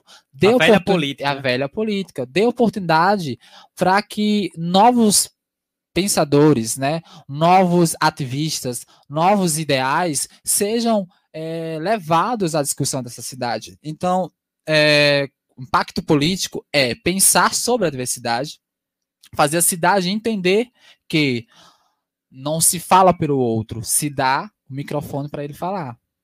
Então, que a gente possa Lugar de fazer fala, mais né? isso, né? Lugar de fala que é muito Lugar de importante. fala, gente. Então, E- é importante. E o nosso programa será muito relevante nessa questão. Daremos lugar de fala a toda a comunidade de Apodi e região. Robson, nosso amigo francês Tube mandou outra pergunta muito interessante. Robson, qual é a sua opinião de certas religiões abominarem a homossexualidade? A gente até falou um pouquinho, né? Olha, a gente, a gente vive uma ideia é, sobre conservadorismo, né? Sobre essa ideia de casamento, de mulher e homem, de família, de é, dignidade, sexualidade, enfim. A gente, a gente vive um karma muito pesado de uma ideia que nem existe, né? A gente meio que costurou isso. E as religiões, eu não vou dizer que todas, né? Porque tem umas religiões que é, elas não pensam assim. Mas essas religiões mais predominantes, né? Elas acabam é, insistindo em temer ah, uma possibilidade de sermos muito mais é, amplos do que o, o que se diz homem ou mulher de casamento, né? Essa abominação é muito particular dessas igrejas, é muito particular de um pensamento ali bem passado. A gente sabe que as igrejas elas, elas seguem dogmas é, construídos há anos, há séculos atrás. Então, a identidade de, de dessas religiões é muito passada, sabe? É de pessoas que nem sequer discutiam. E quando eu falo homossexualidade, a gente tem que, tem que é, reafirmar que a homossexualidade sempre teve aí. A gente sabe que na Grécia Antiga, né, já se tinha homossexualidade com nossa, maravilhosas situações assim que a gente se vê nesses textos, mas que a gente só nega, né? Porque a gente não, a gente quer impor num sistema que você precisa ter filho, que você precisa procriar, porque sem procriar ele não tem ali o futuro funcionário para trabalhar para ele. Então essa ideia de não procriar, essa ideia de não de ir fora da caixinha que a gente está acostumado, é só um medo, a gente tem medo do desconhecido, é mais ou menos essa- isso. Se eu não conheço aquilo, então eu não sei como lidar com ele. Então há esse receio com o estranho, né? Com aquilo que você não entende. Aí por isso que a gente reafirma: entendam, se informe. Pergunta seu filho, sua filha, um professor, enfim, se informe. A diversidade está aí e as religiões precisam abrir esses espaços. Vamos parar de expulsar gays das suas igrejas. A gente precisa desses espaços para se sentir acolhido, né? Porque é um direito de um LGBTQIA+, se, é, se sentir amado por, por um Deus, né? Por um, um grupo de pessoas com fé, enfim. Esses espaços precisam se reeducar com a diversidade. Enfim, e ainda mais, é, tipo assim, essas pessoas que são homofóbicas e são de dentro de igreja, julgam as outras pessoas apenas por elas serem quem são, sabe que estão bem mais erradas, porque lugar de julgamento não é nosso, não é de ser humano algum. E também, vocês que seguem a sua religião, lembre-se, ame ao próximo como amas a ti mesmo. Só digo isso. Fechou. É, pessoal, pode. é, essas perguntas que respondemos, que fi- fizemos e, e Robson respondeu, foi que nosso amigo Gabriel selecionou e nos mandou. Agora vocês podem perguntar aí no, no YouTube, no, na chat do YouTube, que iremos responder, iremos olhar e responder. Agora, pessoal, eu peço que a, colo, a colaboração. Colaboração. Pessoal, eu peço a compreensão. Eu peço a compreensão de fazerem perguntas perguntas relevantes, né? Porque olha a pergunta de João Marcos. Robson, qual a sua opinião sobre Nego Ney? Isso é isso é pergunta. Isso, Ah, tá. Isso é pergunta pra se Gente, não, fazer. é, é esporte, né? Isso aí, gente. Nego Ney. Nego, você, você não, você não conhece Nego Ney, Robson? Não é possível. Nego Ney é um. É um meme. Olha as perguntas que o pessoal faz. Pessoal, pode fazer uma pergunta aí. Na próxima, você que entende do assunto, você vai estar aqui para falar sobre isso, mas realmente eu não entendo. Ney. Di- Robson, dizem que Nego Ney vai exterminar toda a humanidade. Só não sei se é verdade. Mas enfim, pessoal, façam pergunta aí no chat do YouTube que vamos olhar e responder, viu? Pode arrochar aí. Só não vai fazer essa pergunta de Nego Ney, que Robson, nessa especialidade aí, ele não, não, tem estudei- informação. Não estudei sobre isso, não. Eula Moraes falou aqui, ó. A palavra de Deus fala muitas coisas. A pergunta é: você segue o Antigo ou o Novo Testamento? Os dois fica difícil. É, porque realmente tem gente que complementa muito o Antigo Testamento ao Novo, né? E, tipo assim, como eu tô dizendo, é o Velho Testamento. Lembrem-se, gente, não misturem as coisas. Isso, cristãos, vejam a Bíblia nova, espalhem amor, respeito, tá? É sobre isso. Letícia Andrade, manda um salve para a dona da Coab. Eu não sei se é, não sei se é para mim ou para Robson, mas nós dois vamos mandar, né? Salve, Salve aí pra dona da Coab. dona da Coab, gente. Pois Ah, é. Entendi. Pessoal, a Rocha nas perguntei. Sim, eu queria mandar um abraço também para minha grande amiga Maria, que eu chamo ela de Buda. Alô, Maria, não sei se está na live ainda. Salve. E, pessoal, mandem perguntar aí que nós estamos no chat da live, viu? Pode arrochar. E enfatizando que a Eula falou que a pergunta não era para você, Robson. É, A gente entendeu, tá bom, Eula, que a pergunta não era para Robson e sim enfatizando para essas pessoas, entendeu? E um salve aí para Casa de Ramires. É, se você pesquisar no Google, no Google Maps você vai achar. Olha, É, É. Robson, no caso, Letícia Andrade é a própria dona da Coab. Salve, Letícia.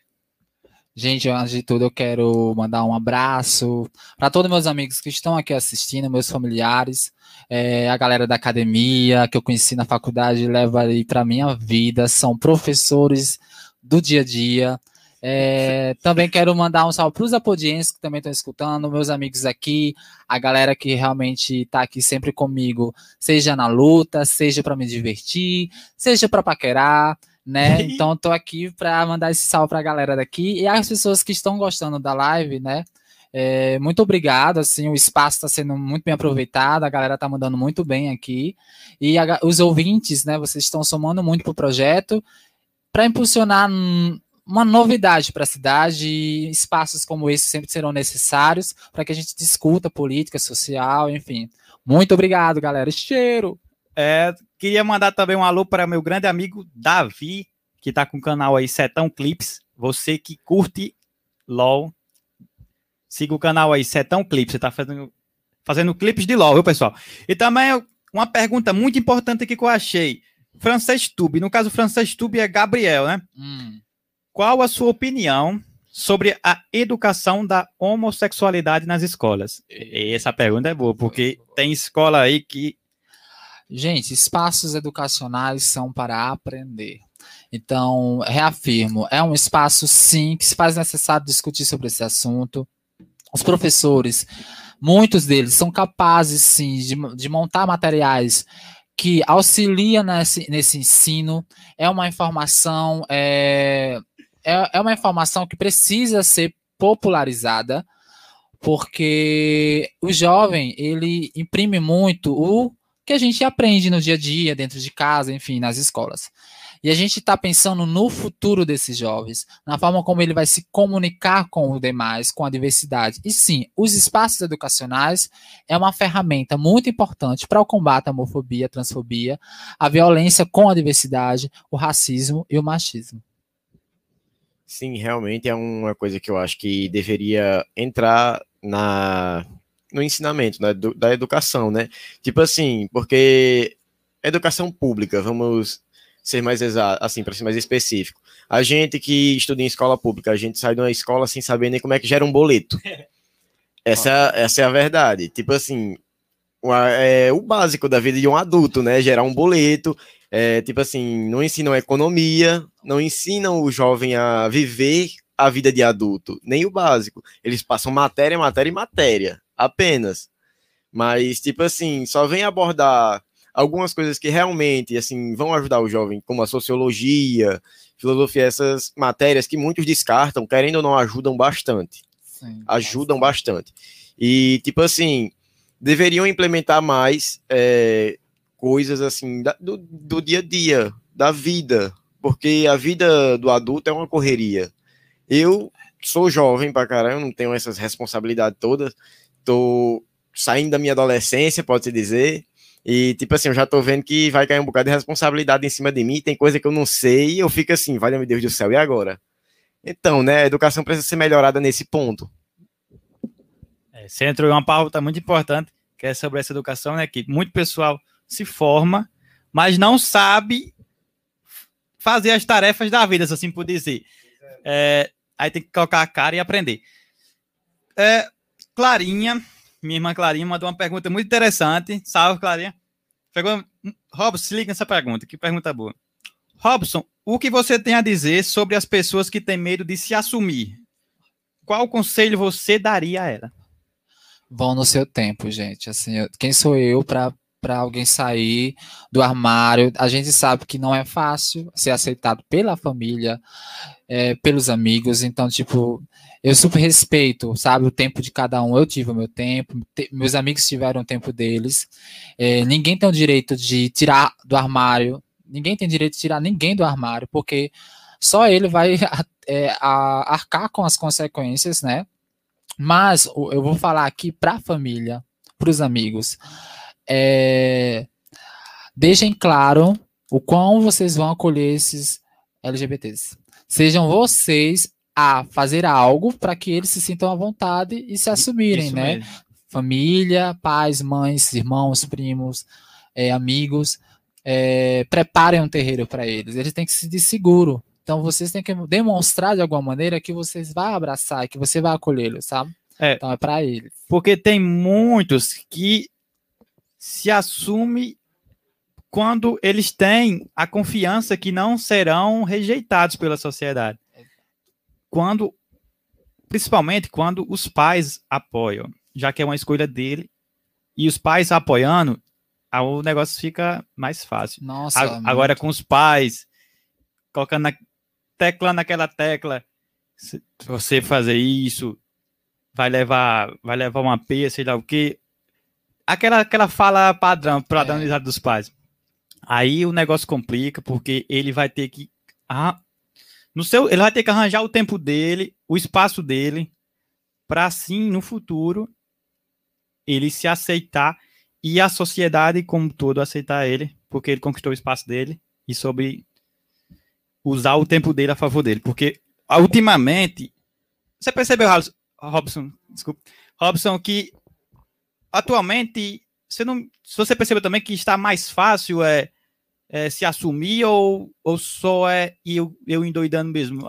Não, é a luta, né, gente? A luta tá aí para isso. As gays, as travestis, as transexuais que foram à rua é, é que estão abrindo esses espaços. Né? Se antes a gente não conseguia discutir sobre esses assuntos com mais facilidade, a luta de, desses é, antepassados LGBTs, de, é, tivemos aí né, o movimento Stonewall de Nova York, que consolidou o, o, dia da luta LGBT, né, que é dia 20, e, gente, eu tô péssimo com data, mas acho que é 28 do 6. É, e, tipo, além disso, a gente teve também a questão política da, da parada LGBT aqui, a primeira parada LGBT do Brasil, foi uma, uma luta política, é, que possibilitou discutir, possibilitou espaços e que esses espaços hoje é, nos concedeu, né, com muita luta, é, é essa esperança, sabe, de você se ver né? Se você se vê, você vê LGBT na TV falando sobre ele, você vê a Pablo Vittar, uma artista LGBT consagrada no mercado musical. Isso é o LGBT no, pequenininho olhando, dizendo: Nossa, eu posso ser isso. Eu tenho, eu tenho pessoas que estão vencendo, que estão que estão ocupando espaços. Então, eu como LGBT tenho essa possibilidade. Então, a discussão está chegando em casa por muita luta, mas estamos caminhando. Exato. E uma das maiores lutas é dentro de casa mesmo, com a aceitação dos pais, família. Isso é uma das coisas que mais, é, como é que eu posso dizer, promove. É, como é que eu posso dizer? A oprimição, assim. Como é que eu posso dizer, meu Deus do céu? Assim, que oprime o jovem é, homossexual, LGBT, entendeu? Porque a família não aceita e ele fica com aquela ilusão: ah, minha família não aceita, ninguém no mundo vai me aceitar. Exato. Mas não, você não tá sozinho no mundo, tem muita gente aí. Certo que a família é muito uma importante, base, muito importante, a família é de suma importância. Mas mesmo assim, saiba que ninguém tá sozinho aqui, entendeu? E uma pergunta aqui de Júlia Fernandes. É, ela perguntou: Ué, cadê, gente? Meu Deus. Aqui. Se nasce gay ou se vira gay? Vejo vários debates na net sobre isso. Será, gente? Fica difícil, né? Assim, a gente nasce, né? A gente nasce com várias possibilidades, né? A sexualidade é uma possibilidade. É, eu muito jovem já sentia assim meu meu desejo por homens. Então é, é válido dizer a gente não tem um momento que a gente vai escolher a nossa sexualidade. Não existe isso né? Exato. a gente vai aos poucos se descobrindo é, se, se vendo e projetando sobre o objeto de desejo. Quando a gente fala de objeto de desejo é essa essa identidade. A gente é o é, a gente é quem deseja e o objeto de desejo é aquilo que a gente imprime nossas vontades. Então, tem uma certa idade que você já vai percebendo quais são os corpos que despertam certas manifestações assim fisiológicas. A gente vai se identificando é exatamente assim. Então, é um processo, é um processo até como sua sexualidade mesmo. O heterossexual, ele não não, ele vai descobrindo o que é sexo, e vai descobrindo o que é desejo, e aí vai percebendo o que mexe com, com os pois é. estímulos é. pessoais dele, e assim, gente. Então pois a é. gente tem, né, a, a, sexualidade é um processo. Freud já fala, mas eu não vou falar sobre, sobre isso, não, é muito longo, mas é isso. Então, é tipo assim, né? Quem é hétero, desde quando escolheu ser hétero? É. Tipo assim, você olhou para um homem e para uma mulher, ah, eu quero isso aqui. Não teve isso. Não, não teve isso na vida. Na minha não teve. Pelo menos na minha não. Tá ligado? Eu novinho já Enfim, olhava né? assim, uh, é isso aí que eu quero. Uhul! Uh. Enfim. Ó, oh, o pessoal tá flodando aí na live. Vou mandar logo um cheiro pro boy Minecraft. Tá aí, pessoal. Tá satisfeito agora? Um cheiro pro Minecraft, tá bom? Bicho, vocês perturbam demais, não vamos se aquietar, macho. Procurar uma lavagem de roupa. Ó, João Max, João Max mandou aqui. Robson, manda um cheiro pro boy Minecraft. Um cheiro pro boy Minecraft, que eu não sei quem é. Gente, Pronto, tá aí, ó. Um cheiro ele tá aí. bombado, tá gostoso, é? Pois um cheiro pra ele. Ó, pessoal, mande, pode mandar uma pergunta aí, que aqui, até 10 horas, até 11 horas da noite, nós estamos aqui, online, viu? Manda pergunta, manda pergunta que nós estamos on. Já diria o grande Chico Vareta. Vamos embora.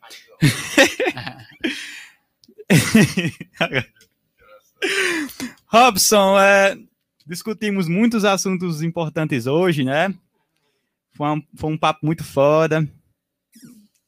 E eu queria ressaltar para o pessoal, o pessoal aí da live, você mesmo, você aí, macunha. oh, pode, tira a print da tela. Se você está no celular, tira a print da tela e marca no nosso Instagram, a podcast. E se quiser, pode marcar também o Hobbs, Hobbs Oliver, Isaac GB Alves. É isso, Isaac? Isaac GB Alves. Não, FBT, FBG. Pronto, você marca nós três, você tira o print. Se tiver no celular, tira o print e marca nós. Se tiver na televisão, melhor ainda, tira a foto da televisão gigante e marca nós lá que vamos repostar quando terminarmos o programa, tá bom? Marca nós, marca nós e manda pergunta, beleza? Vamos embora. Aqui, ó, mais uma pergunta da Mãe Blanca, que é Juliana, né? Então, sabemos que o tema homofobia ainda não está sendo muito levado a sério, mesmo com as novas leis que estão começando a abominar essa atitude. Qual seria a forma mais direta para acabar com essa prática?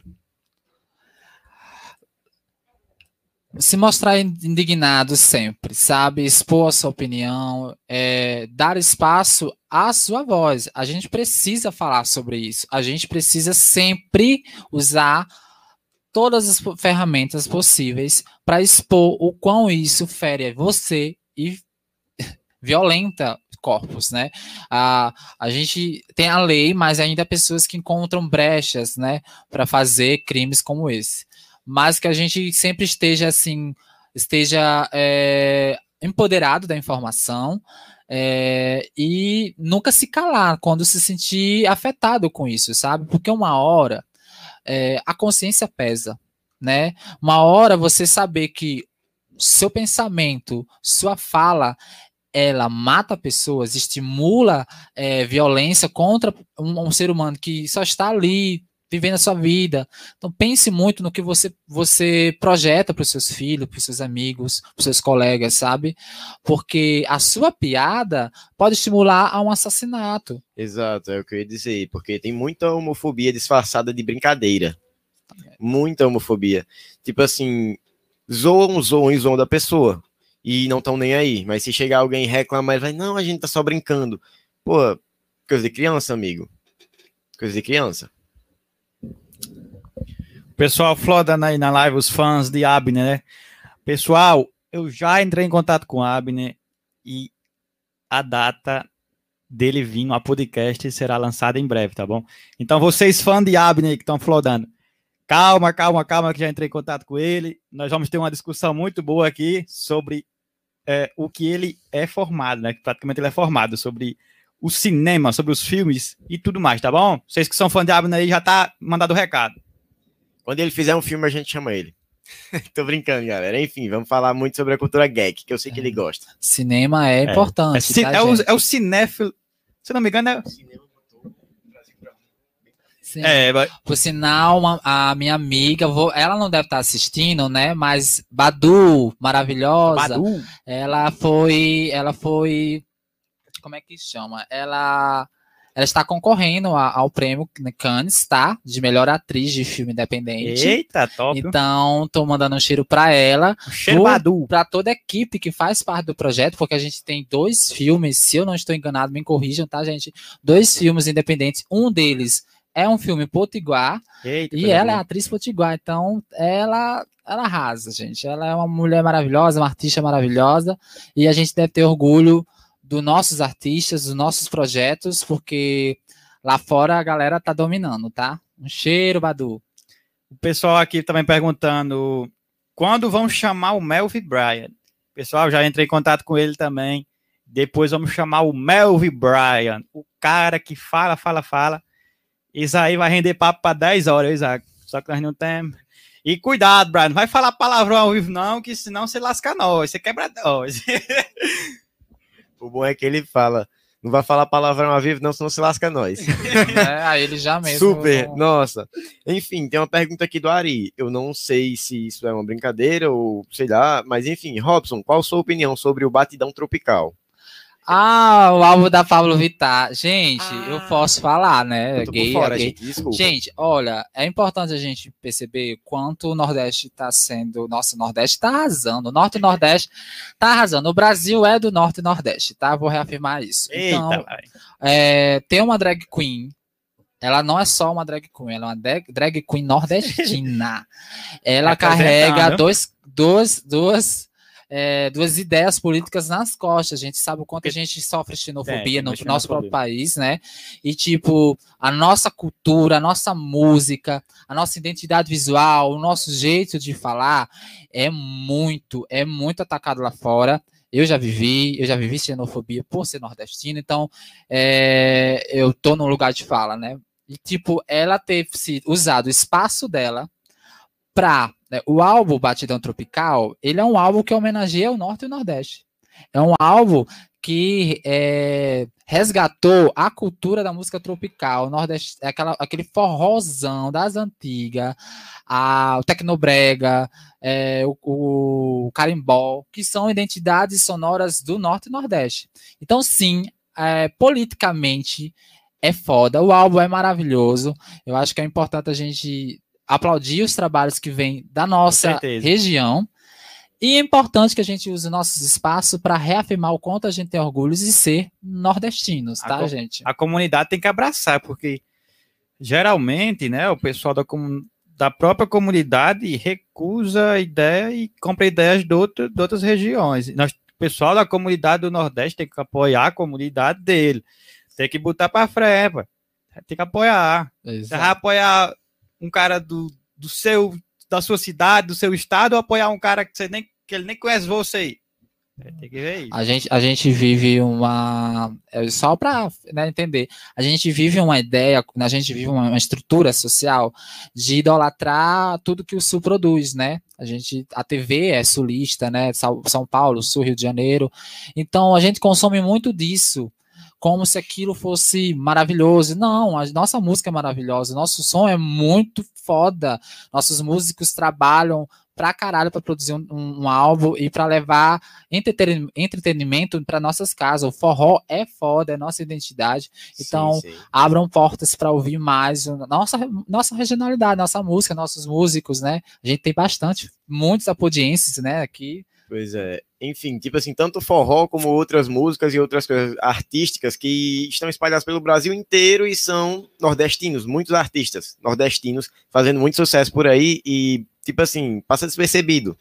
Mas, tipo assim, Matuê, porra, Matuê é um nordestino, velho. O cara é lá de Fortal, mano. Top pra cacete.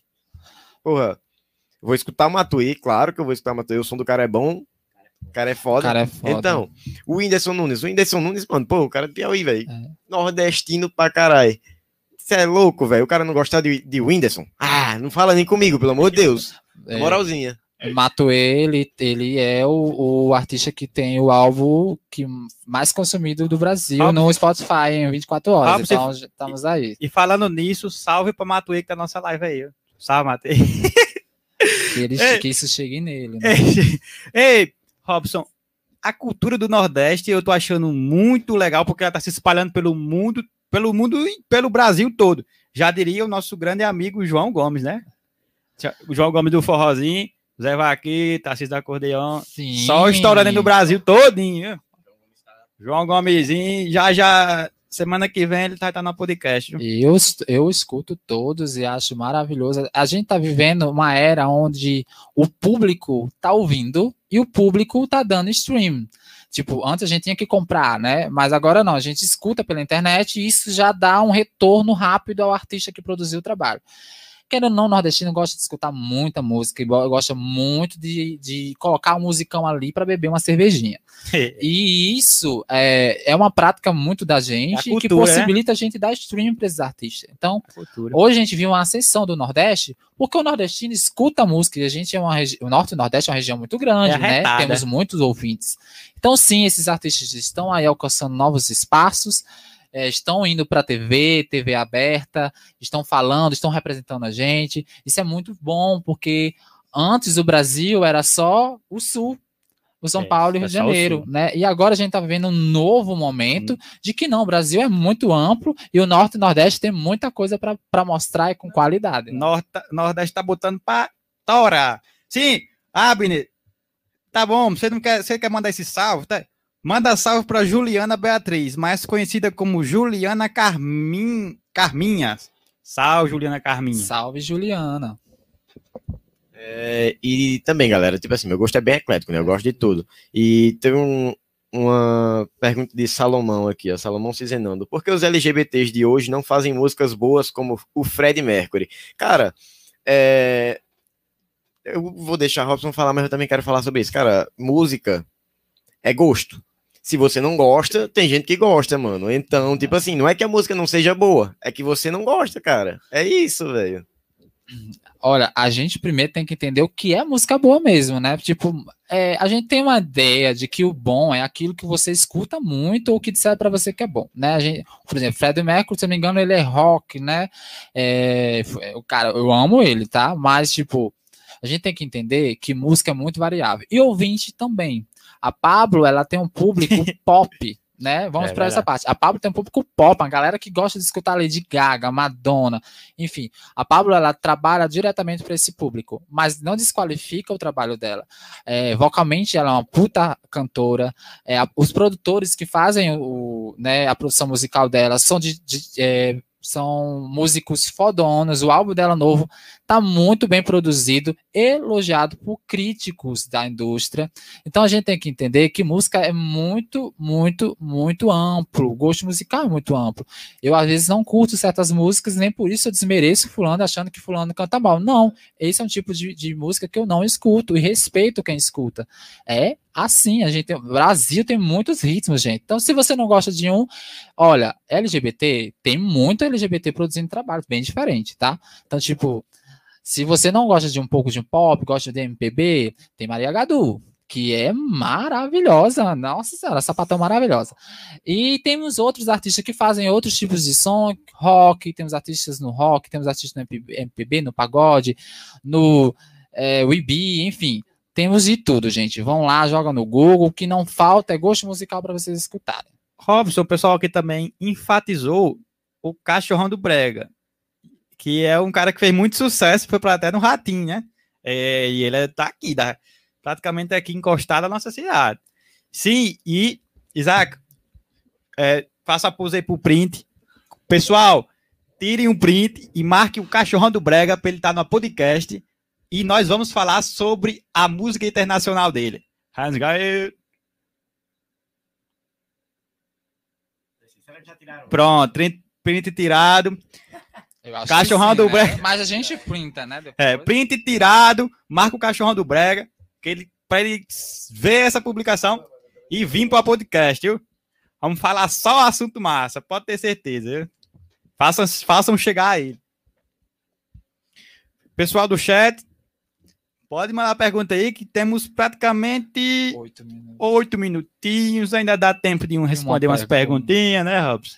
É, uma pergunta, duas. Pergunta, duas. Pra gente terminar com estilo. De... Né? Salve para Biel. Sim, o Biel tá lá no Natal RN. Salve, Biel. Nossa, salve, Biel. Saudades. Bielzinha, Bielzinho, saudades, Biel. Verdade, mano. Saudade de você nos rolês da praça, aliás. Salve pro BT, é mesmo. Salve pro Bicutor, minha comunidade. É uma grande comunidade que já teve diversos projetos e tomaram que retorne, né? Um deles é o Pod Lata, um projeto muito importante.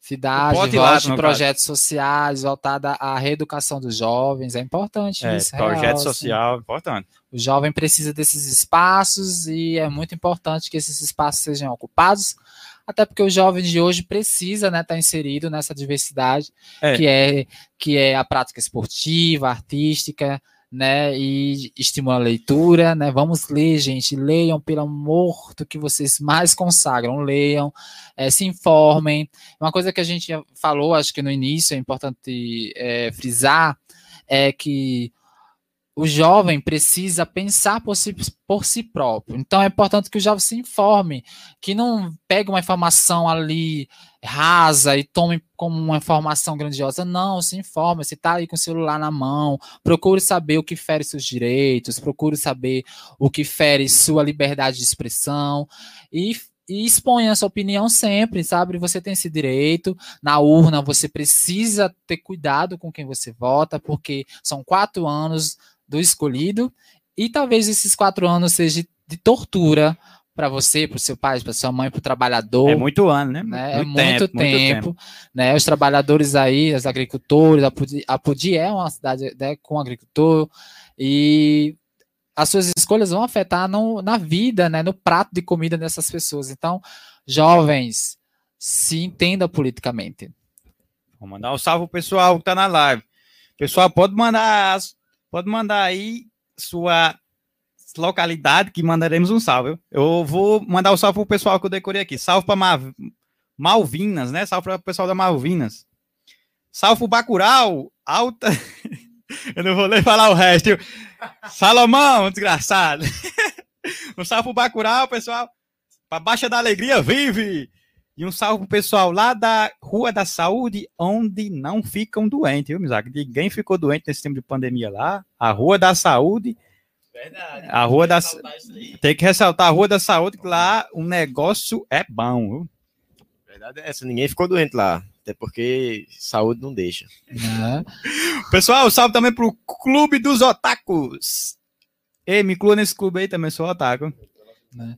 Não, e eu, eu vou mandar aí também um salve aí para meu pai e minha mãe, né? Que não, já estão dormindo, né? O Badu e a Fofa, Eliseuma aí.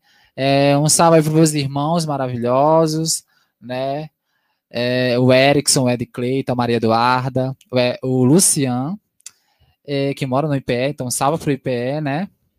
Eu tenho muito irmão, gente. Eita, E para Betel, né? Porque é o meu bairro, é o bairro onde Betel, eu dá mais aqui moro, do lado. né? No ladozinho. Salve aí, salve pra galera da praça, Santos, Atinha, Eita, mas tem que- Jair, Tem que enfatizar esse pessoal. Né? Julian, Jair, Sanderson, João Paulo. João Paulo. Enfim, a galera da praça toda. É muita gente, É isso, é muita gente. gente, é muita gente. Amo E a gente vocês. agradece a todos vocês que estão participando da live, que mandaram perguntas, que estão interagindo, que estão trazendo o nosso hype. Estamos pegando hype à costa de vocês, é isso mesmo. Obrigado. Também temos que mandar um alô pro pessoal da praça citando nomes, porque senão o pessoal vai ficar com raiva de nós, né, Isaac? E, Mas, tam- e se gente, desculpe viu? se nós não citar todos. É Só vai para o nosso amigo Matheus Souza. Creio eu que o Matheus Matheus Souza é o nosso amigo Matheus Galado, né? Nosso, Matheus Souza, acho que é o Matheus Galado.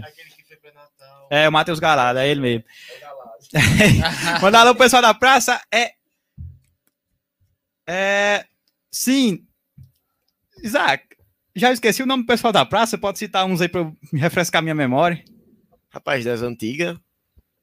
Bom, das antigas, como vocês falaram, tinha Sanderson, tinha a Tinha, Julian, o Robson, você, Davi, o Begna, tinha Cota. Coda, Lucas, tipo assim, muita gente, Rian, muita gente mesmo, galera. É verdade, Chips, aquele galego lindo, coisa mimosa. Gente, é muita gente. A É, praça, a é praça é, gente. é, assim, é um Se- se aglomerado for pra- de pessoas. Se for pra estar dizendo o nome de todo mundo, nós só para amanhã. A verdade é essa. Oh, eu não esqueci o pessoal da praça, tá bom? É porque eu já tinha citado alguns e eu não me lembrava de todos. Aí eu pedi ajuda a Isaac. Mandar um alô pra Rianzinho, pra Chips, o Galego Sebo, é Chips. Ei, é, a- pessoal, mas nós entraremos em contato com a trilionária. Agora, será que ela vem? Mas assim, né? Eu entrei em contato, mas vamos deixar para dar mais informações brevemente. Esperem e vocês verão. É, é, venha pra cá, trilionária. Vem a trilionária. Você viu aí como hashtag podcast. trilionária pod- a podcast. A podcast. Mandar um alô para nosso amigo Saturno, que tá na live. Será? Eu aposto que eles estão lá na cal, tudo, tudo achando graça e assistindo a live. Saturno, Tatu Boré, nosso amigo P2.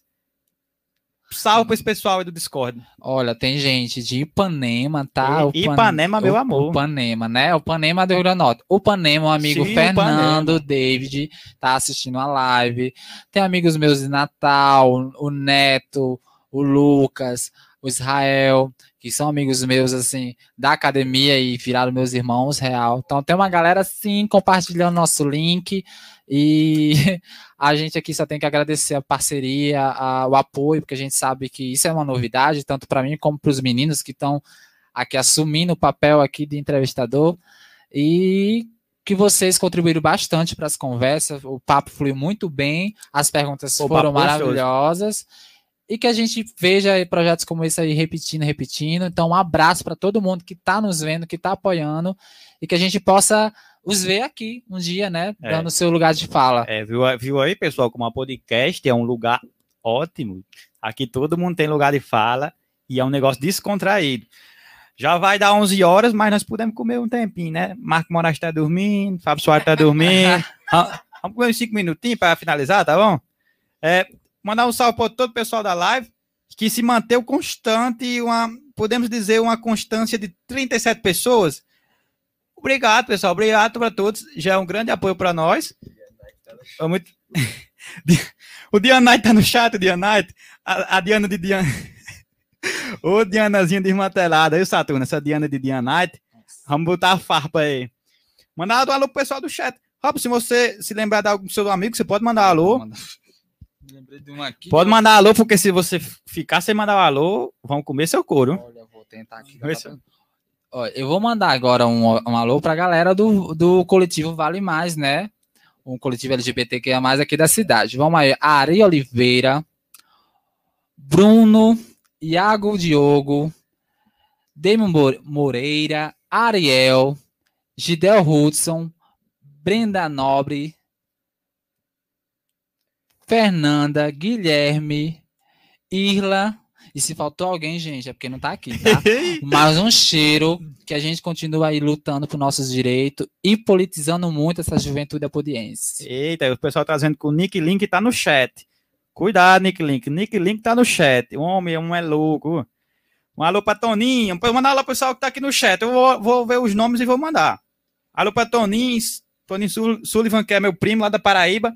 E o homem é foda, viu? Ele já participou de várias.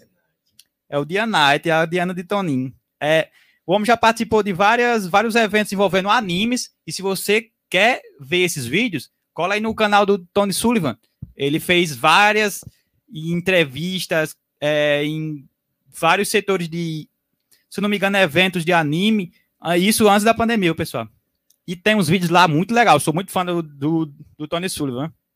Mandar um alô, pessoal do chat, Mãe Blanca, William, William, eu chamei de Willip, William, é, para Gabriel Aleph, nosso, nosso amigo que estava aqui nos ajudando, nos fornecendo perguntas, para João Marcos, para Venom, para Letícia, Pra Igor Aminadab, logo, né, que João Marcos tá enchendo o saco aqui. Ô, menino, pra encher o saco, misericórdia. vai mandando nome aqui, é a hora do salve. Hashtag hora do salve. Pode mandar alô aí que nós estamos mandando, viu? Sim. Ei, João Marcos, eu te amo, viu? Eu tô brincando. É, a todos, é, um alô, um beijo, um abraço para todos os movimentos políticos, sindicatos, de trabalhador, de agricultor, de Apodi, para todas as pautas e lutas que a cidade, junto com coletivos, está levantando, tá? Então é importante Boa. a gente mandar um salve para essa galera e que sua luta é sempre uma luta necessária e que sua voz nunca sejam silenciadas. Exatamente, gente. Nunca cala a boca. Sejam sempre que nem vocês estão na live, sempre fazendo zoada pessoal, e eu quero enfatizar umas informações muito importantes de possíveis upgrades. Que se o pessoal apoiar nossa ideia do podcast e conseguirmos o apoio moral e financeiro, eu pretendo trazer mais uma câmera para o podcast, trazer aqueles dois ângulos, porque você sabe que a câmera fixa é, é mais para o bate-papo livre, mas quando é, é é, e mais um microfone para o amigo Isaac, que está sendo já está sendo planejado já esse outro microfone. E possivelmente, tomara que tudo dê certo e no próximo programa esteja os três microfones para notar essa cachorrada de microfone para cá, microfone para lá. E é isso, pessoal. Se você nos apoiem, eu peço, por favor, nos apoiem, né, amigo Isaac? Likezinho aí, deixa o likezinho aí, galera. Vamos divulgar o nosso trabalho e tal. Tem que enaltecer a galera da comunidade. Vamos enaltecer. E é isso mesmo, galera. Eu tô contando com vocês. Todo mundo aqui é amigo e tal. Muita gente boa. É, se não é amigo meu, é amigo de Robson, é amigo de Jeffin. E enfim, amigo deles é amigo meu também. E é isso, galera.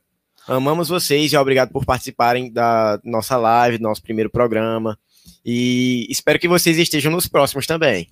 Valeu. Obrigado pela interação aqui, Obrigado. ó. O celular não parou, vocês aqui na live, tipo, é muito importante a gente ver que É muito importante esse apoio. Esse projeto aqui mexeu com a cidade, mexeu com a galera, com a galera e que a gente pode dar esses espaços para muitas pessoas. Então, quem tiver interessado, acho que os meninos estão abertos aí para fechar essas conversas e que vocês usem, né, desse espaço muito bem usado, muito bem cedido para gente. Os meninos recebem a me receber de uma melhor forma possível, obrigado. me sentir aqui acolhido, viu? E obrigado, gente. Só tem como agradecer. Eu me senti muito bem. Vamos fazer mais sobre isso. Eu acho que a cidade agora tem um projeto maravilhoso. Obrigado, obrigado. Vamos apoiar, vamos apoiar. É um projeto, digamos, inovador, porque traremos, de fato, a fala para todos, né? Para, ou para o pessoal do pronome neutro, para todos. Para todos. Para é, todos. Para todos. É Tony, é, isso. Manda logo pro pessoal. É Francisco Moreira. Salve pro advogado Vitor Lopes aí. Salve, meu patrão. Tony Sullivan, o patrocínio. É, aceita uma câmera, aceita uma webcam HD? Ou oh, estamos aceitando. A que nós temos aqui é uma webcam Full HD. Estamos aceitando outra para trazer dois ângulos. Mandar Nossa, salve para Vitor Lopes, já mandamos. É, Jeff, amo jogar LOL. Não, eu, larguei essa vida do LOL. Essa vida aí é uma vida desgraçada. Jeff bota o notebook aí do lado, joga um LOLzinho. Mas, rapaz, velho, se eu não quer me envolver nesse negócio de LOL, já larguei esse LOL, mano. Deus o livre. Rumo ao topo, rumo ao topo apenas, Saturno, rumo ao topo.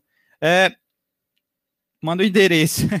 Então, nem se você quer patrocinar nós mesmo, nós, nós falamos aí no, no PV, viu? Vai ter um. Porque você sabe, né, pessoal? Duas câmerazinhas, dois ângulos diferentes. Ah, o negócio fica bom, viu? Mais Blanca que a Juliana tá pedindo um cheiro aí, Robson. Um cheiro. Gente, Julião, um cheiro, meu filho. Ai, olha, será saudade da gente se encontrar, beber, conversar muito, tá? É, manda um cheiro para ti, para João Paulo também, que é do João Bico Paulo. Torto, né? Pra galera do Bico Torto, que vocês são maravilhosos. E é isso, gente. Tem muitos nomes na cabeça. Tem muitos, mano. um salve, um salve aí pra Vitor do, do Minecraft. E... É, pessoal, é, agora vamos fazer a pose pro print. Vou fazer a pose. Vai, Zac. Tira esse, tira esse lá da mão, Zac. Um copinho pra frente. Um copinho pra frente seria interessante, o print? Um copinho de seco? Um copinho pra frente. Ó, tira, tira o print, tira o print. Boa. É, acho que já deu tempo de tirar o print. Jesus. Pose pro print. Sim, Sabe? Thalita, gente. Um cheiro Ei, pra Thalita. Thalita a ruiva mais maravilhosa de Apodi. A Barbie, a, a Barbie do, do Apodi, né? A, a Barbie do Apodi. Um salve pro Japa. Esse Carlos Daniel é o Japinha. O Japinha aqui de, de Japa não tem praticamente nada, né? Mas é o Japinha. Enfim, né? Esse negócio de Japa, eu vou já pra base também. Marquinhos, Emily, um cheiro para vocês dois. Gente, é muita gente. É muita gente. E esse programa aqui, o finalzinho foi só de alô. Se nós tivéssemos esquecido alguém, eu não sei quem foi, não. Sim, pessoal. Queria agradecer muito, muito, muito pelo apoio. Tomara que o projeto funcione e vá para frente. Esse foi só o nosso primeiro passo. É o programa 001. Teremos vários programas aí na frente, é, convidados, vários convidados para abordar e conversar. Hoje o assunto foi muito bom com o nosso amigo Robson. Imagine mais no futuro, né? Porque só temos a evoluir. A conversa foi muito boa, mas em questão de técnica, de uma programação de ângulos, microfones. Só temos a evoluir, né, pessoal? Arimaté. O salve para Arimaté. É, amigo, salve aí pra ti, viu? A gente não esqueceu. É muito nome, é muito nome. Rumo ao topo. Rumo ao topo, Tatu Boré. Rumo ao topo é apenas o que eu tenho a dizer. Viu? Toninho, bora deixar para resolver isso no privado.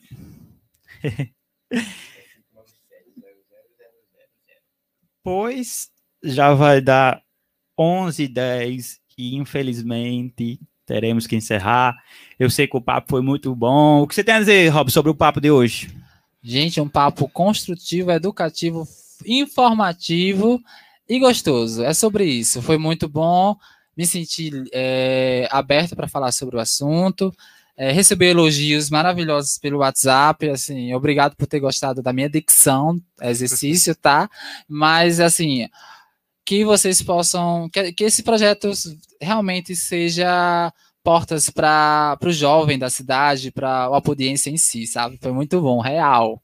E a gente agradece muito a você, Robson, porque você é uma pessoa maravilhosa e você deu seu tempo para vir aqui bater esse papo com a gente e a gente está muito orgulhoso da gente e de você por ter concebido isso, né? Porque foi uma conversa realmente muito interessante, uma conversa muito informativa, como você disse. Pessoal aí do chat, duvido trazer o prefeito. Rapaz, é, nosso, é nossa meta. É nossa ei, produtor, produtorazinha que tá por trás do programa aí. É assessoria, é hora de comunicar com o prefeito. Futuramente nós trazer ele. Negócio. Agora o negócio com o prefeito vai ser louco a conversa. Porque Aí, se, se esses cabos do chat mandar essas perguntas, aí acaba lasca mesmo. Mandar uma pergunta se o prefeito conhece o Nego Ney. Aí, aí é um esquema bem louco. Se, Sim, pessoal, pois, pois, pois foi isso. Muito obrigado. E uma coisa que eu, a última coisa que eu tenho a ressaltar é que se você aí é, gostou do programa, gostou da ideia do podcast e quer nos ajudar, nos patrocinar, entre em contato conosco via Instagram, WhatsApp, temos as redes sociais todas. É, se quiser nos patrocinar, nos ajudar. Porque não pense que não vamos pegar o dinheiro e comprar um negócio para nós comer, não. Vamos pegar o dinheiro e investir. Ou, ou, ou será que não, amigo? vamos pegar o dinheiro e vamos investir. Viu? Você quer nos patrocinar? Leva o choque. Erros técnicos, gente. Erros técnicos. Oh, se você quer nos patrocinar, aí, entre em contato conosco para nos patrocinar, beleza? E falando nisso, Isaac, é, e você também que quer participar do programa, pode entrar em contato conosco também, viu? Vamos ceder lugar de fala a todo mundo.